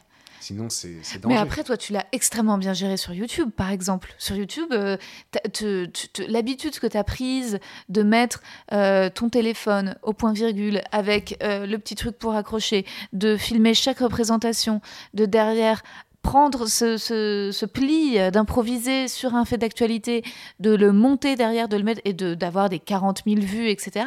C'est génial. Et peut-être que tu vois, tu, tu, tu l'as testé, c'était pas à la base, tu savais pas d'emblée que ce serait ton Non, talent. c'est venu Tu l'as ouais, tu l'as découvert que ça Ouais, t'amusait Ouais. et que tu étais fort à ça. Donc faut pas présumer non plus parfois ça se trouve demain tu vas devenir un immense instagrammeur. tu sais pas. Si tu trouves un truc qui t'amuse et que euh, Ah oui, s'il y a un truc qui Ouais. m'amuse, oui, Ouais. je le ferai. bah ouais. Là, j'ai fait des trucs euh, qui s'appellent running workout où je, je cours euh, et je fais un peu un coach sportif euh, dans les rues de Paris et c'est complètement décalé comme truc, etc. Et les gens ont bien aimé. J'en ai fait deux. Après, j'ai fait un truc où je vends des apparts. Je fais agent immobilier. Je sais pas si tu l'as vu. Non. Et bon, euh, voilà, je vends des apparts. Je fais le mec. je joue l'agent immobilier. Quoi. Ok, trop bien. C'est très décalé, etc.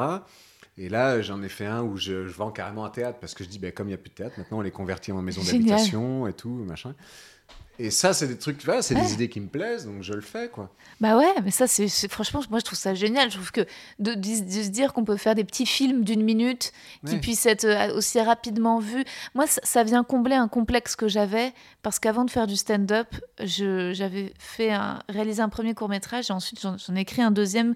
Et pendant deux ans, je le, je le développais, essayé de le faire financer. Je galérais et ce film n'a pas vu le jour, ce moyen métrage.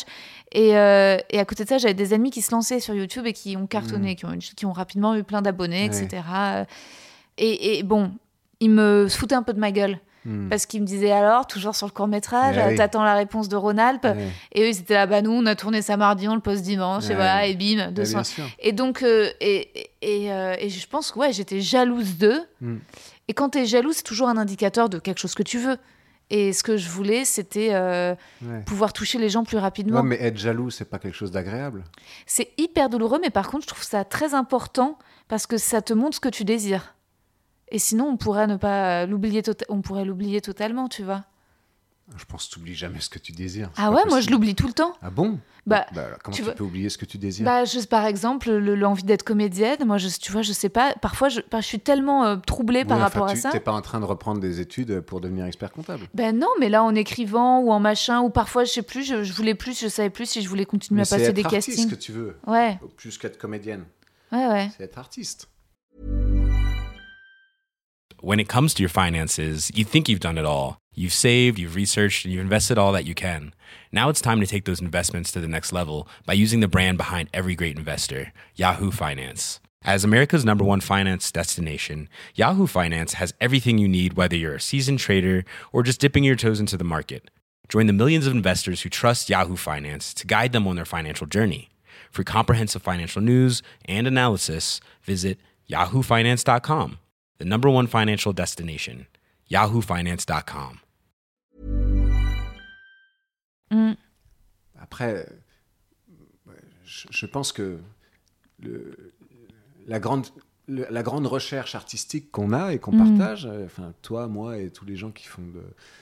C'est qu'on cherche à avoir une vie agréable, en fait. Mm. Une vie agréable qui... qui c'est une vie exemple de contraintes imposées par les autres, en fait.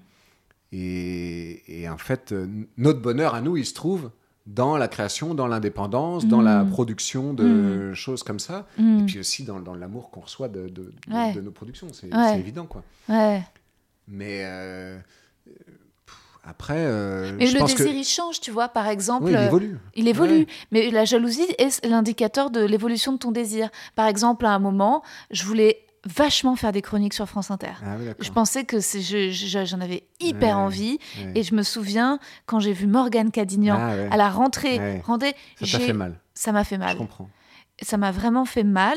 Et euh, Parce que tu t'es dit, cette fille-là, on avait euh, peut-être un, un parcours un peu similaire, des Ouais. envies similaires. Tu t'es dit, j'aurais pu aussi le faire. oui, ça m'a rend... et c'est- j'ai- Oui, je me je suis... comprends. ouais. Donc je l'ai, je l'ai, je l'ai eu et puis euh, mais euh, bon, je peux... Morgane, je te l'ai pas dit. hein, Peut-être qu'elle écoutera cet épisode. Je vais Ouais. pas couper ce moment. Non, non. La jalousie était, euh, quasi intenable. Ah oui, Je, je- j'ai, eu deux semaines où j'étais obsédée c'est fou.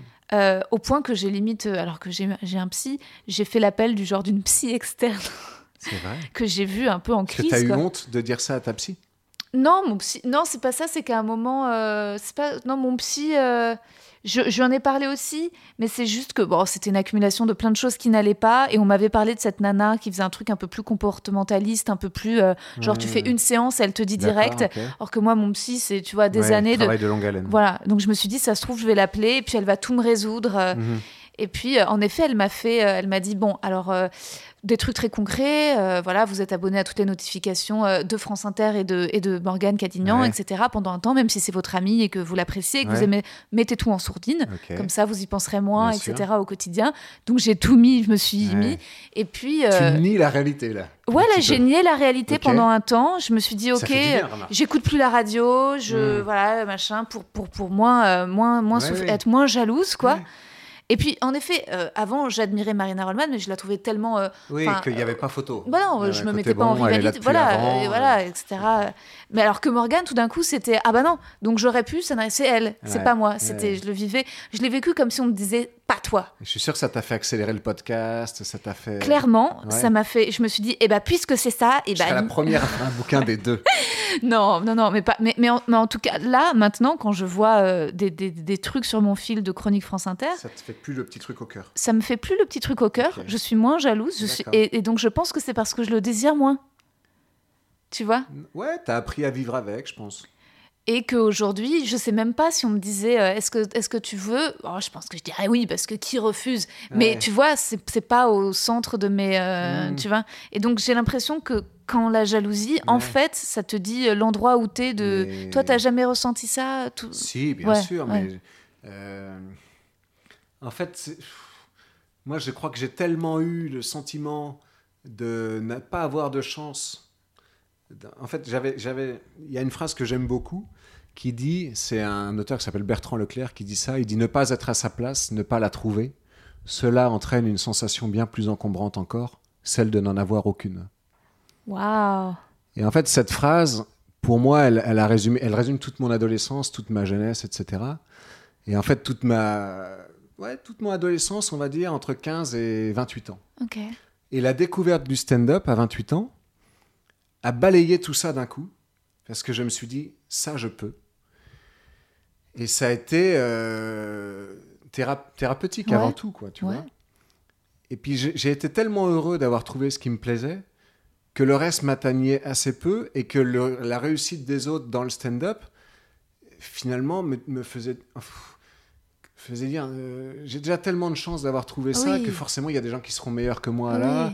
Mais euh, bon, euh, faut le reconnaître aussi, tu vois. Il y a des gens qui sont vraiment talentueux. Ah bah oui. Quels sont pour toi les phénomènes dans le stand-up? Quels sont pour toi les, pour toi les, les, les humoristes que tu, tu les, tu les trouves phénoménaux? Euh, bah, Il y a objectivement des gens qui sont phénoménaux par les, par les chiffres, on va dire. Des- des- Mais toi, ton goût? Ah, de- moi, je ne, enfin, euh, j'en regarde pas du stand-up pour ainsi dire. Je vois des, des gens que je trouve forts, euh, des, des, euh, mais y a, y a- j'ai écouté le podcast de Fanny Ruette avec Ouais. Émeric Lompré. Et il dit à un moment donné, il dit. euh, Franchement, le stand-up, si j'en faisais pas, je crois que je m'en foutrais. Quoi. Ouais. Et moi, c'est un peu pareil, si tu veux Hmm. dans le sens où euh, il y a des gens qui sont, qui sont doués et tout, mais euh, ça ne me passionne pas outre mesure, tu vois. Hmm. Et il y a des gens qui me font marrer hors, de, hors du stand-up, et- etc. Il y a des, je sais pas, c'est pas une forme d'humour dans, de, de- Non, mais parce dans que. laquelle je trouve beaucoup de noblesse, tu vois. Ah ouais? Ouais. Après, c'est vrai que quand je vois, euh, moi, je fais des chroniques. Et je vois les chroniques de mes de Thomas VDB, je le trouve très fort en chronique. ouais, très fort. Dans, euh, je peux pas nier que Marina Rollman. Marina Rollman est forte. Hmm. Dans, dans- justement, dans les faits de société, elle est forte, elle excelle. Ouais, de, de- incroyable. trouver, de prendre une position, de trouver, c'est assez lumineux parfois. Ouais, ouais, Là, oui, effectivement. Mais justement, Emmerich, je le trouve très fort dans, ce, dans, le, dans le personnage qu'il est, ouais. le personnage qui, qu'il assume, etc.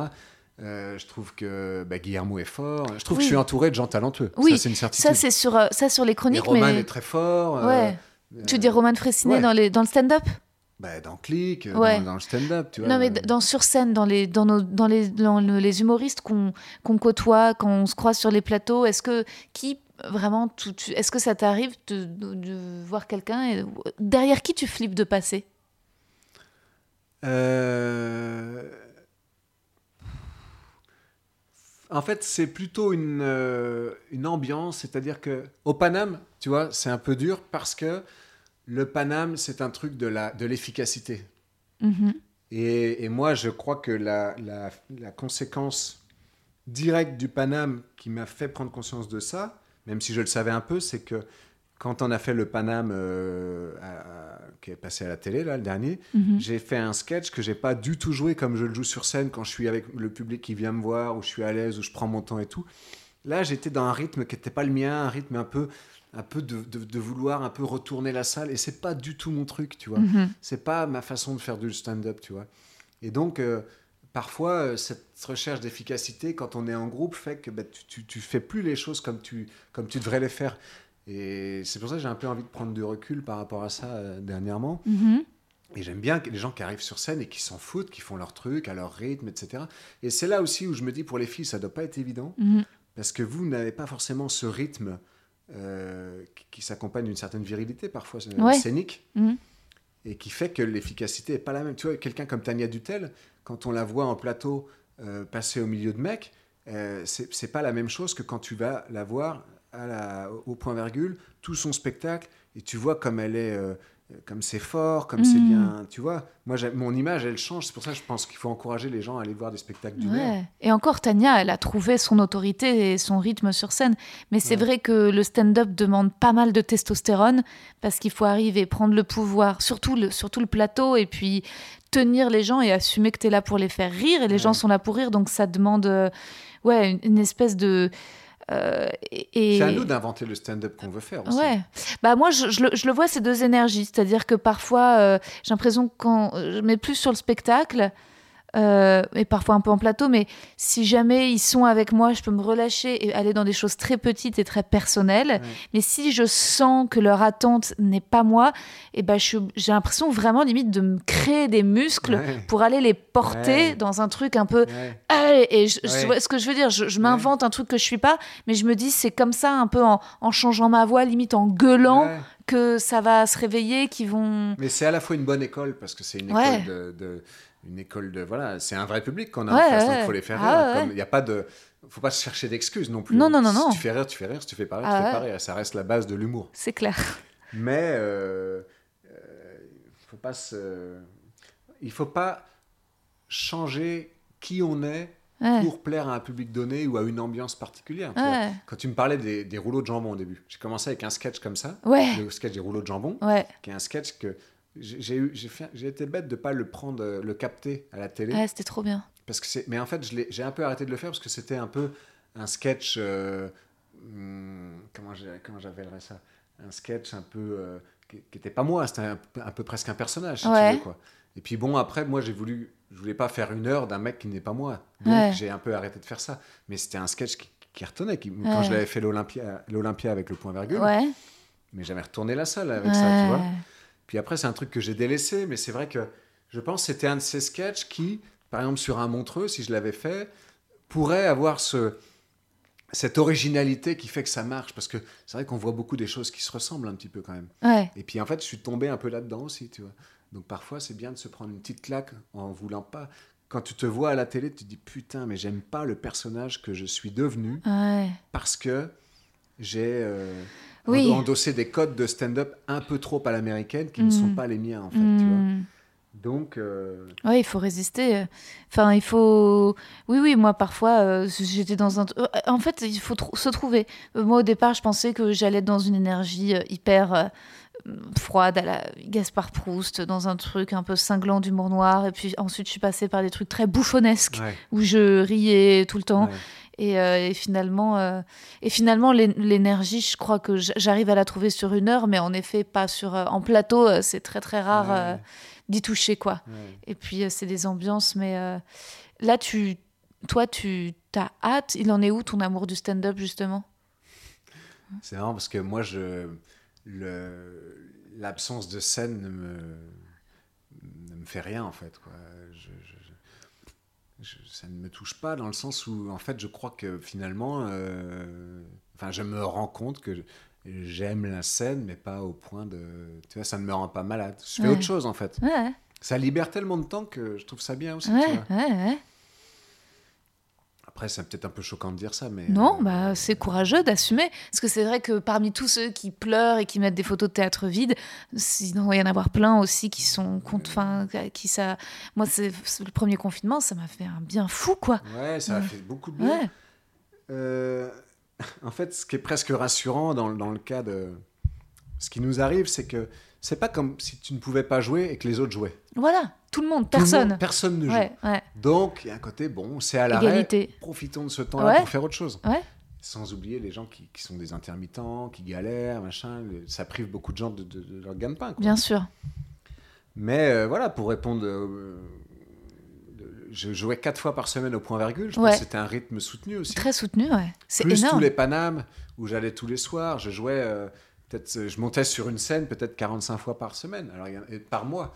Donc il y en a qui, qui adorent ça. Et puis, pff, parfois, tu as envie de souffler, et puis tu Ouais. souffles longtemps, et puis tu, tu- tu fais autre chose, tu trouves de l'intérêt pour autre chose. Mais Tu- c'est énorme, je te rends compte, 4 soirs par semaine complet au point virgule, c'est un succès quand même euh, phénoménal. Tu dis que toi, tu, as du mal à savoir quand te réjouir, que, que tu, que, quand à la signature du bouquin ou quand le bouquin. Est-ce que quand même. euh, Non, mais là, par exemple, je vais te dire, ouais, mais c'était en temps de Covid. Donc, euh, c'était jauge réduite. J'aurais peut-être pas rempli euh, sinon, tu vois. mais si tu remplissais même avant quand c'était Ouais, pas ouais, je remplissais, mais bon, je sais pas. c'est Que pour moi, le, le, le- le- le succès, c'est juste, euh, attention, ça peut être Mm. euh, le début d'un échec, tu vois. Tu peux toujours trébucher. J'ai toujours un peu peur de ça, quoi. Se réjouir, c'est pas un truc. bon, après, c'est, je pense que ça fait partie de l'éducation. C'est. Restons euh, modestes, tu Ouais. vois, soyons. euh, mais c'est maladif presque chez moi, chez Mm. mes parents. La pudeur absolue, la pudeur Mm. à tout prix. euh, euh, pour vivre heureux, vivons cachés un peu, tu vois. Donc, voilà. Oui, c'est sûr que c'est pas mon éducation. Moi, c'est plus juif. Donc, euh, faut célébrer. Ouais. Il faut célébrer euh, le passage de l'enfance à l'âge adulte. il faut. C'est une vie très marquée par des. Oui, des voilà, euh, profitons, on va bientôt être exterminés, donc jouissons Ouais, maintenant, euh, vite, euh, fort, Ouais. Et donc il faut, euh, faut en profiter. Mais euh, oui, c'est pas, pas tout à fait pareil. euh. Enfin, en tout cas, quand il y a des, c'est tellement dur que quand il y a des trucs qui vont bien, c'est vrai que si, faut les, faut les, faut les fêter, quoi. Et hum, mais là aujourd'hui, ton ambition, c'est- qui serait la plus folle, ce serait de remplir une grosse salle de théâtre, de de- d'écrire un deuxième roman, de réaliser un film? Est-ce qu'il y a un, un, un, un de, ces, une de ces voies parallèles professionnelles qui, que tu- qui te, t'excite un peu plus que les autres de, de, de continuer à faire des chroniques à la radio Un deuxième roman, pourquoi pas, parce que j'ai l'envie, quoi, en Ouais. tout cas. Après, euh, tu m'as dit quoi? Un film? Ouais. Ah, Je suis pas un film, j'ai l'impression que moi, je suis pas dans les. Il y a- un peu des gens qui ont les, les, les ouvertures. J'ai pas Ouais. pour ces choses-là. Ah ouais? T'as pas été approché par des prods euh? Jamais. Non. Je te filerai les Tu sais que tu es la ouvertures. première à m'inviter à un podcast. hein. Moi, j'ai pas d'ouverture euh, de. Je suis. Pas en boîte Ouais, non, mais c'est vrai, je suis très peu. euh, Parce que tu dois intimider aussi. Tu crois Mais je sais pas du tout. Si, Mais en si, tout cas, si, si. Ça m'a ça m'a flatté d'une certaine manière que tu me proposes. Et puis je me suis dit oh là là putain les podcasts c'est des trucs après tu dis des choses c'est figé dans le temps quoi. Ouais, c'est figé. Et j'ai toujours peur ouais, que de dire un truc puis de me dire après c'était con en fait ça pourquoi j'ai dit ça tu vois? Ouais, ouais, c'est le danger du et podcast. surtout sur les faits de société ou les positionnements. Quelle Ouais. position tu as sur Ouais. tel sujet? Là on n'en a pas parlé tant mieux. C'est pas mon registre et puis j'aime pas forcément etc. mais c'est parce que moi j'ai le côté un peu influençable tu vois Ouais. parfois je vais regarder un mec brillant je vais dire putain il a raison. Et puis après, je vais me, me le mettre en tête. Je vais dire, ah ouais, en fait, mon positionnement par rapport aux migrants, c'est ça. tu vois, c'est euh. Michel Onfray. Très, très bien. Euh, ouais. Michel Onfray. C'est un petit peu, un petit peu quand même euh, touchy ce qu'il dit, mais il a raison. Puis après, je vais voir un humaniste, universaliste, et je vais dire, ah mais non, il faut ouvrir nos portes. One Planet, One Love, tu vois. Je vais tellement être influençable que je me dis, ces sujets-là, c'est.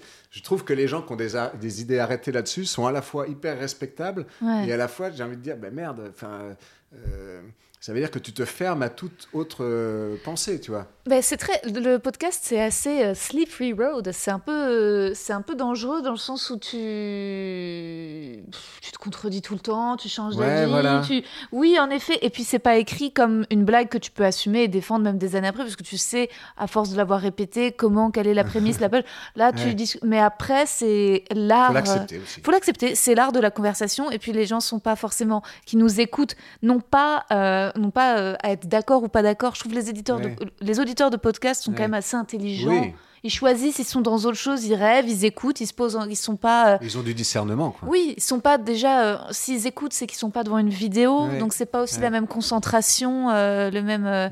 et puis c'est le chemin. du- du- d'une discussion, quoi. Moi, ça, au départ, j'ai toujours un peu peur. Je me dis, tiens, je vais m'asseoir, j'ai quelques questions, mais au final, je laisse, je vois les, où les choses Oui. vont aller.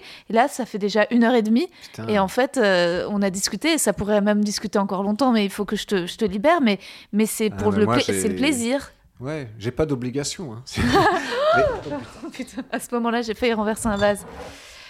Ouais, après, il y a toujours ce sentiment aussi, je pense, à la fin d'un podcast, de dire est-ce qu'on n'a pas été un peu lourd, chiant, euh, euh, soporifique? Est-ce qu'on s'est pas un peu. Enfin bref. Les gens jugeront, tu vois. Mais ça prend Euh, des orientations. Mais les gens, finalement, sont toujours beaucoup plus bienveillants que nous. Hmm. C'est-à-dire que moi, j'ai toujours l'impression d'avoir dit de la merde ou dit des conneries ou, ou de ou d'être euh, ou trop prétentieuse ou de manquer de confiance en Mm. moi, tu vois. Par- parfois, je, je réécoute des trucs. J'essaie de pas réécouter, mais quand je monte, je me dis pourquoi je me discrédite à ce point ou par, Ouais. ou par le moment, je vais écouter, je vais dire oh, putain, dis donc la meuf, elle dit qu'elle est intelligente. Bon, en fait, c'est Ouais. humain. Si les gens, euh, je crois, euh, écoutent euh, des podcasts. Euh, d'humoristes, c'est pour euh, avoir accès à un petit bout de la personnalité derrière l'artiste. Et justement en fait c'est l'artiste qui n'est pas fini. Parfois Ouais. moi je trouve ça assez euh, c'est pour ça que euh, j'ai aimé à un moment j'ai préféré le tu vois le stand-up au théâtre. C'est parce qu'en fait à la fin ça m'énervait de voir une pièce finie Oui. j'aurais préféré Ouais. et parfois, euh, tu vois, c'est ce qu'il y a de beau dans les plateaux quand tu chopes quelqu'un qui, qui teste un nouveau bout pour les Ouais. premières fois, puis il y a juste un tiers qui est efficace, le reste c'est encore un peu.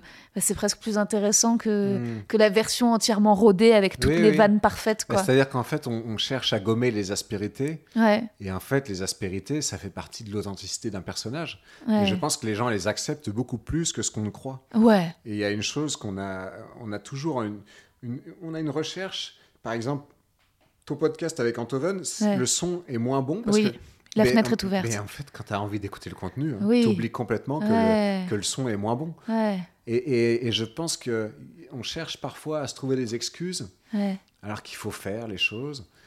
Peu importe si c'est bon, si, si d'autres l'ont fait.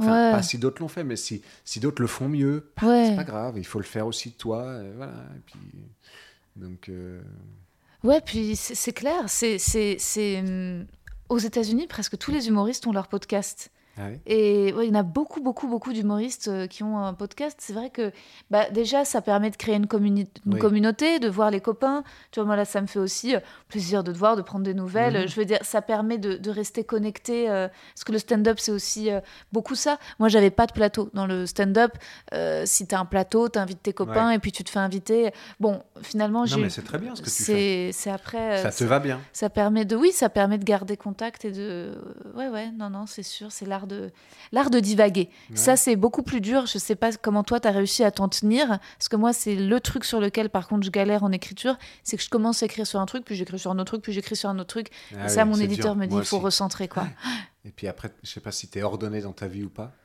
ça va Ouais, parce que moi, je suis désordonné. Et en Ouais. fait, j'écris sur plein de trucs et je sais pas où je les mets. Parce que j'écris Ouais. beaucoup sur papier, en fait. ouais ah oui oui oui Donc j'ai des caisses qui traînent et c'est un Ah. bordel monstre Ah chez oui. moi et j'ai pas de. ah oui, tu t'es ah, si non non les carnets euh, ouais ouais Donc euh, il y a tout ça. Quoi. Ouais, ouais. Mais euh, ouais, bon, bah, de toute façon, euh, c'est moi je trouve ça très sympathique. Tu mets bien dans le. C'est marrant parce que toi, tu parles beaucoup dans ton podcast. ouais je parle beaucoup C'est trop pas grave, hein Non, Moi, il ça me va faudrait- très bien. Mais En fait, c'est une discussion, c'est pas. Mais je regrette toujours. Mais Non, tu- ça tu doit être, un... pas, je en dois fait. être d'un narcissisme incroyable. Non. Écoute, Ou peut-être que quand j'aurai enfin écrit mon c'est ton livre. podcast, en fais ce que tu veux, tu dis ce que tu veux dedans.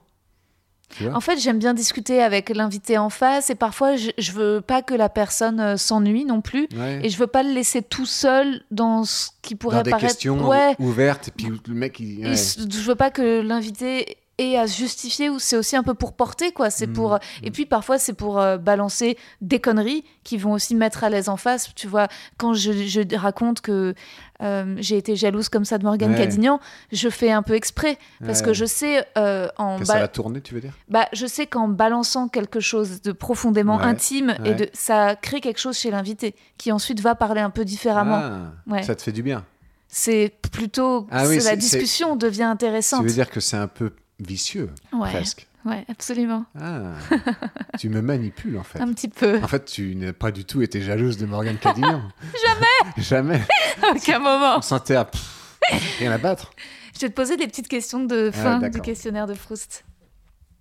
Alors, Alexis, quelle est la qualité que tu préfères chez un homme? Euh, chez un... je, bah, je dirais que c'est chez tout être humain. euh, Ouais. C'est la, c'est la présence, quoi, l'écoute, la, la franchise, la, ouais, la, l'authenticité, je dirais, tu vois. Le, c'est déjà quatre, quatre choses différentes. Et c'est euh, l'humain, donc c'est chez l'homme comme chez la femme Ouais. Ou t'as des qualités que tu préfères chez les femmes? Oh ben non, mais moi je, euh, je, je distingue pas en fait. euh, Mhm. Ouais, non, Mm. non, non. le- le- Et puis évidemment, euh, les, les gens qui ont, qui ont de, la, de la luminosité, de la vivacité d'esprit, tu vois, Mm. qui, qui, qui- hop, le, voilà, qui comprennent vite, qui, qui, tu vois, Mhm. Le principal trait de ton caractère? La maladresse peut-être parfois. Euh, Enfin, je sais pas. le- euh, J'espère aussi avoir un peu de- de- d'esprit parfois quand même, tu vois. Ce que tu apprécies le plus chez tes amis? Bah, forcément leur, leur fidélité euh, à l'amitié et leur simplicité. Ce que j'apprécie chez, chez mes frères beaucoup. Leur, euh, ouais, et chez mes amis aussi. C'est-à-dire que les amis euh, que j'ai seront les mêmes et auront la même relation avec moi, quoi qu'il se passe dans ma vie. Mhm. Tu vois? Et j'aurai la même avec eux. Mhm. Il n'y a pas de, il y a pas de dimension. ça ne variera jamais. C'est-à-dire que l'amitié, elle, elle restera la même, peu importe l'argent, peu importe ce qui se passe, peu importe tout ça, quoi. Mhm. Ton principal défaut? Euh, je suis, euh, je suis, je m'enferme dans ma bulle. Parfois, je, je, je suis, euh, ouais, je, je peux donner l'impression de tirer la tronche, par exemple. Tu vois, quand j'ai une pensée, je n'écoute plus. Ouais. Déjà, je, je loue les qualités d'écoute des gens que j'admire, mais euh, j'ai du mal, moi, à, à l'avoir en permanence, tu vois. Mhm. Parfois, je zappe. Mhm. Mm. Ton occupation préférée? Je crois que c'est lire. Ton idée du bonheur? Euh, ben, je crois que c'est la... le moment où tu es en, en pleine euh, quiétude, en fait, dans un environnement agréable. Donc, forcément, je pense la- à la mer. Mhm. Euh, que tu n'as pas de compte à rendre, forcément, tu vois. Mhm. et que tu fais euh, ce qui te plaît et que en regardant derrière comme devant, euh, ça va quoi. Enfin, tu vois, Mhm. parce que t'es bien entouré. T'as... Hmm.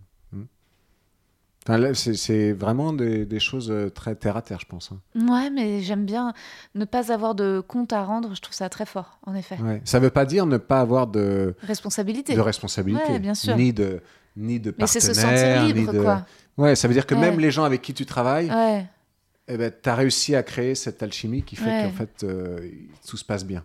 Mhm. Tu vois C'est une, une certaine idée de la liberté en fait. Ouais. Ouais. Mais on n'est jamais libre seul.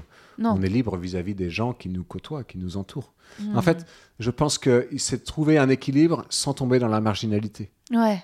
Parce que la Ouais. marginalité, c'est facile en fait. Moi, je peux Ouais. me barrer et vivre en Inde Ouais. euh, avec. euh, non, mais c'est vrai. J'y ai vécu en Inde, je connais.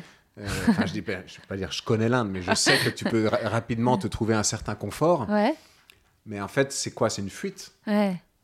C'est une forme de bonheur euh, au dépend d'autre chose, tu vois. Ouais. La solitude, c'est pas du bonheur pour moi. Sauf Ah ouais si elle est choisie. Ouais. La solitude choisie, la personne qui, qui aime être seule, voilà. La solitude, euh, elle est, elle est appréciable quand elle est voulue, quand elle est pour un temps donné, etc. De toute façon, dès qu'il y a une porte de sortie à quelque chose, tu peux la trouver agréable ou désagréable, Mhm. mais il y a une porte de sortie. Être SDF, ça peut être euh, une expérience intéressante Mhm. quand tu sais que tu vas plus l'être à un moment donné de ta vie. Mhm. Par contre, si tu l'es dans la, dans la continuité, c'est, ça doit être moi qui. C'est très dur, tu vois. Mais tu peux choisir la solitude. Il faut la choisir de temps en temps, c'est précieux, Ouais. tu vois. Mais je pense que la solitude euh, permanente, elle est. Enfin, c'est pas dans mon caractère, tu vois. Ouais. Même si j'aime être seul de temps en temps. Ouais. Hmm. Je sais pas si c'est. Putain, c'est vraiment. Non, tu veux dire que. j'ai vraiment. Est-ce que tu veux dire que tu cherches une meuf Non, pas du tout. Ah Non, non, non. Ah non, c'est pas du tout la solitude Ah ouais. affective Ouais. ni amoureuse, c'est la solitude euh, humaine. Je trouve ça triste. Moi, ce qui me rend triste, c'est les, les, les personnes âgées qui sont seules et dont tu lis la, Ah la solitude dans les yeux. Ouais, ouais, non, ça c'est horrible. Je, je, putain, j'y pense pas souvent parce que ça me. Mais oui, oui, non. Après, moi, la, la, la solitude là en ce moment que je vis quand je suis seule sur l'île aux moines dans la maison, c'est un. C'est différent. Tu sais Ah, qu'elle a ah. une fin. Oui, oui, oui, oui, C'est oui. pas une solitude de ton état. si tu veux. Non. C'est pas mais Ça permanent. fait du bien. Pour moi, c'est ce qu'il y a de pire, la solitude de ton état, de Ah ouais, permanente. ouais. C'est-à-dire que tu, euh, tu finis seul, tu n'as pas d'amis. Ouais. C'est- c'est- c'est abs- Moi, je me suicide. Je ne vis pas une vie seule. Je ne vis pas une vie. Ouais, Moi, l'autre jour, je voyais des gens. C'était en plein hiver. C'était quatre copains qui jouaient à la pétanque à Paris. C'est une certaine idée du bonheur pour moi. Ouais. Ils ont des amis. Ils se trouvent à une certaine heure. Peut-être qu'ils ont rien à côté de ça, mais ils ont ce moment, tu vois. Ouais. Et ça fait tout le reste. Un don, un talent que tu aimerais avoir? Bah, longtemps, j'ai été frustré de pas savoir jouer de la musique, Ouais. d'être incapable de, de jouer. Faire de la guitare. Parce que j'en avais. J'en achetais en pensant que c'était en en achetant que j'allais apprendre à en jouer. Euh, non, et après, euh, ben, en fait, moi, je crois que la grande chance du stand-up, c'est qu'on peut parler de tout ce qu'on ne sait pas faire Ouais. et que finalement, on arrive à ne plus avoir de, de presque pas de complexe, mais on, du- on en rit, donc c'est- un exutoire. Ouais. Donc aujourd'hui, euh, bah, non, j'ai pas de. Il y a- il y, a plein de talents dont j'aimerais avoir, euh, j'aimerais avoir en plus, en plus grande quantité, Ouais. parmi ce que je sais déjà faire. Ouais. Mais ce que je sais pas faire, j'ai accepté que je ne savais pas le faire, c'est tout. Quoi. Ouais. Ouais, ouais. Ton état d'esprit actuel? Euh, bah, ça va, écoute. euh, euh, ouais, je suis, je suis bien. Je suis bien. Et après, c'est les moods, hein, ça va d'un jour à l'autre, tu vois. Ouais. Ça évolue vite. Mais globalement, le, le fond est là. Moi, je suis jamais très heureux, Mhm. mais je suis content d'être comme je suis. Si tu veux, je cherche pas à être plus. Voilà, je me dis bon, c'est déjà pas mal. Quoi. Comme dans ton sketch, je suis moyen. Ouais, je suis moyen, mais c'est bien d'être moyen. Tu vois, on n'a pas besoin, on n'a pas vocation à être super heureux en permanence. Du moment qu'on l'est tout le temps, un peu quoi. tu vois. Mm. Après, bon, je sais pas, l'état d'esprit. Non, bien, bien, bien, cool. Merci Alexis. Merci Rosa, on a fait très long. je crois. Ouais.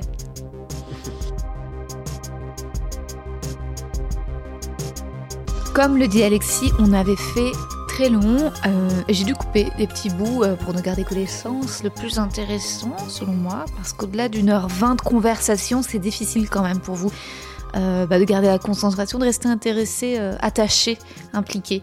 Sinon, c'est quand même, c'est, enfin, c'est long. Joe Rogan, il fait des podcasts de 2-3 heures parfois, mais il y a une vidéo là, c'est pas pareil. Et puis euh, Alexis, à la toute fin, j'avais demandé une citation et il m'avait parlé de Sœur Emmanuel, mais il m'avait dit va, euh, va écouter, euh, va voir sur YouTube. Donc c'est ce que je fais là. Je vous fais écouter un petit bout de Sœur Emmanuel qui inspire énormément Alexis le Rossignol. Voilà. Tout se résume en trois mots. Il suffit d'aimer. C'est la parole de Bernadette de Lourdes. Pour moi, c'est le résumé de ma vie, de mes convictions, de ce que je voudrais faire comprendre. Il suffit d'aimer. Et Saint-Augustin, c'est pas n'importe qui, Saint-Augustin, père de l'Église. Ama et. Aime et fais ce que tu veux. C'est bien simple. C'est bien simple. Mais aimer, le vrai amour, pas les amourettes, je t'aime et puis dans, dans six mois, allez hop, il y aura une autre. Non, c'est pas ça. L'amour pour la vie, pour l'éternité. L'amour don, l'amour gratuit. L'amour qui cherche le bonheur de l'autre, en même temps son propre bonheur. Moi, je ne suis pas pour sacrifier sa vie pour le... Moi, je ne suis pas pour ça. Je suis pas... Je ne trouve pas que ce soit bien de sacrifier sa vie pour les autres. Qu'on soit heureux ensemble. Dieu nous a créés pour le bonheur. Donc, moi, ce que je veux, c'est, je vais dire un mot un peu trivial, mais tant pis, je le dis tout de même, c'est péter de joie. Ça vaut la peine de vivre. Allez, vas-y, vas-y. Chantons, dansons ensemble. La vie est belle, la vie est passionnante. Il suffit de se regarder, de s'écouter, de s'aimer, d'une bonne amitié. Toute simple, pas extraordinaire. Partout où l'on s'aime à travers la souffrance, il y a une source de joie. Moi, j'en ai connu des, des gens qui souffrent. Mais quand ils sont ensemble et qu'ils s'aiment, ils ont au milieu de leur souffrance une source de joie. Ça, je le sais, je l'ai vu, tu l'as vu aussi. Ah non, non, non, non, non. Tout amour vrai, sincère, est toujours un apport de bonheur. Il suffit d'aimer. Tu vois, ce que l'association fait dans les pays, mais c'est ça. On dit pas je t'aime, je t'aime, c'est pas la peine. On le vit. S'intéresser à quelqu'un, c'est l'aimer, tout simplement. Pas besoin de parole. Pas besoin de parole, je sais pas si je suis d'accord. Euh, mais s'intéresser à quelqu'un, c'est l'aimer. euh, ça, je trouve ça chouette. Cette parole de sœur Emmanuel, parce que. Parce que je crois que c'est exactement euh, ce que je fais de façon non chrétienne, mais à travers mon podcast. C'est continuer de réussir à, à aimer les autres en m'intéressant à eux, et ça me sauve. Euh, ça me sauve de euh, la douleur des castings, la compétition du milieu, les- ça me sauve de tout euh, le fait de, de dire en avant, euh, passionnons-nous pour quelqu'un, allons regarder tout ce qu'il ou elle a fait et, et- questionnons euh, ça. Et je sais pas si c'est de l'amour. si, je crois que sœur Emmanuel le dit, c'est de l'amour dans l'autre, c'est une source de, c'est une source de bonheur parce que c'est, c'est sortir. Et d'ailleurs, euh, dans l'épisode avec Alexis, donc je parle beaucoup de ma, de la jalousie asphyxiante que j'ai ressentie pour Morgane Cadignan, et je vous spoil ceux qui sont arrivés jusqu'ici, jusqu'à l'outro. Euh, je le ferai pas sur Insta, mais je le dis ici. Elle est la prochaine invitée du podcast. Elle est l'invitée de l'épisode 49. Et, euh, et voilà, je la confronterai à- aux sentiments que j'ai pu euh, ressentir. Et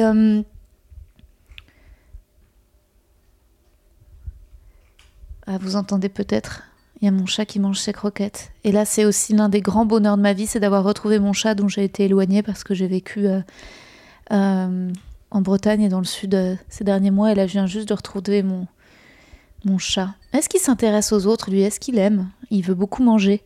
En tout cas, voilà, je crois que c'est.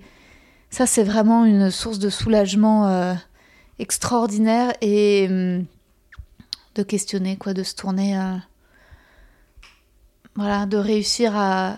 Et voilà, la, jalousie, euh, c'est humain, mais vous verrez, je continuerai de, questionner ce, sentiment dans l'épisode prochain. Et euh, j'espère que ça vous parlera et que. Et que hum, moi, ce qui m'intéresse, c'est la franchise aussi, surtout, je crois. Euh, Et la honte, en fait.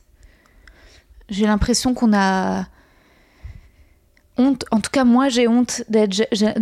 On, a, on, est, on est tellement. euh, comment dire La société d'aujourd'hui et Insta et les réseaux sociaux nous, nous, nous engagent tellement à montrer une part de nous-mêmes éclatante et rayonnante euh, de bienveillance et d'ouverture euh, que ça devient de plus en plus tabou de parler de, de ces parts d'ombre.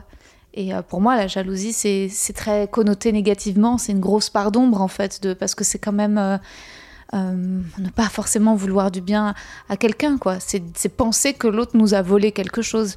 Et, voilà, moi, c'est ce qui m'intéresse de questionner quand même ces, ces parts d'ombre avec, avec le plus de sincérité possible. Et merci de, de faire ce chemin avec moi en écoutant le podcast. Je vous embrasse très fort. À bientôt. Bisous.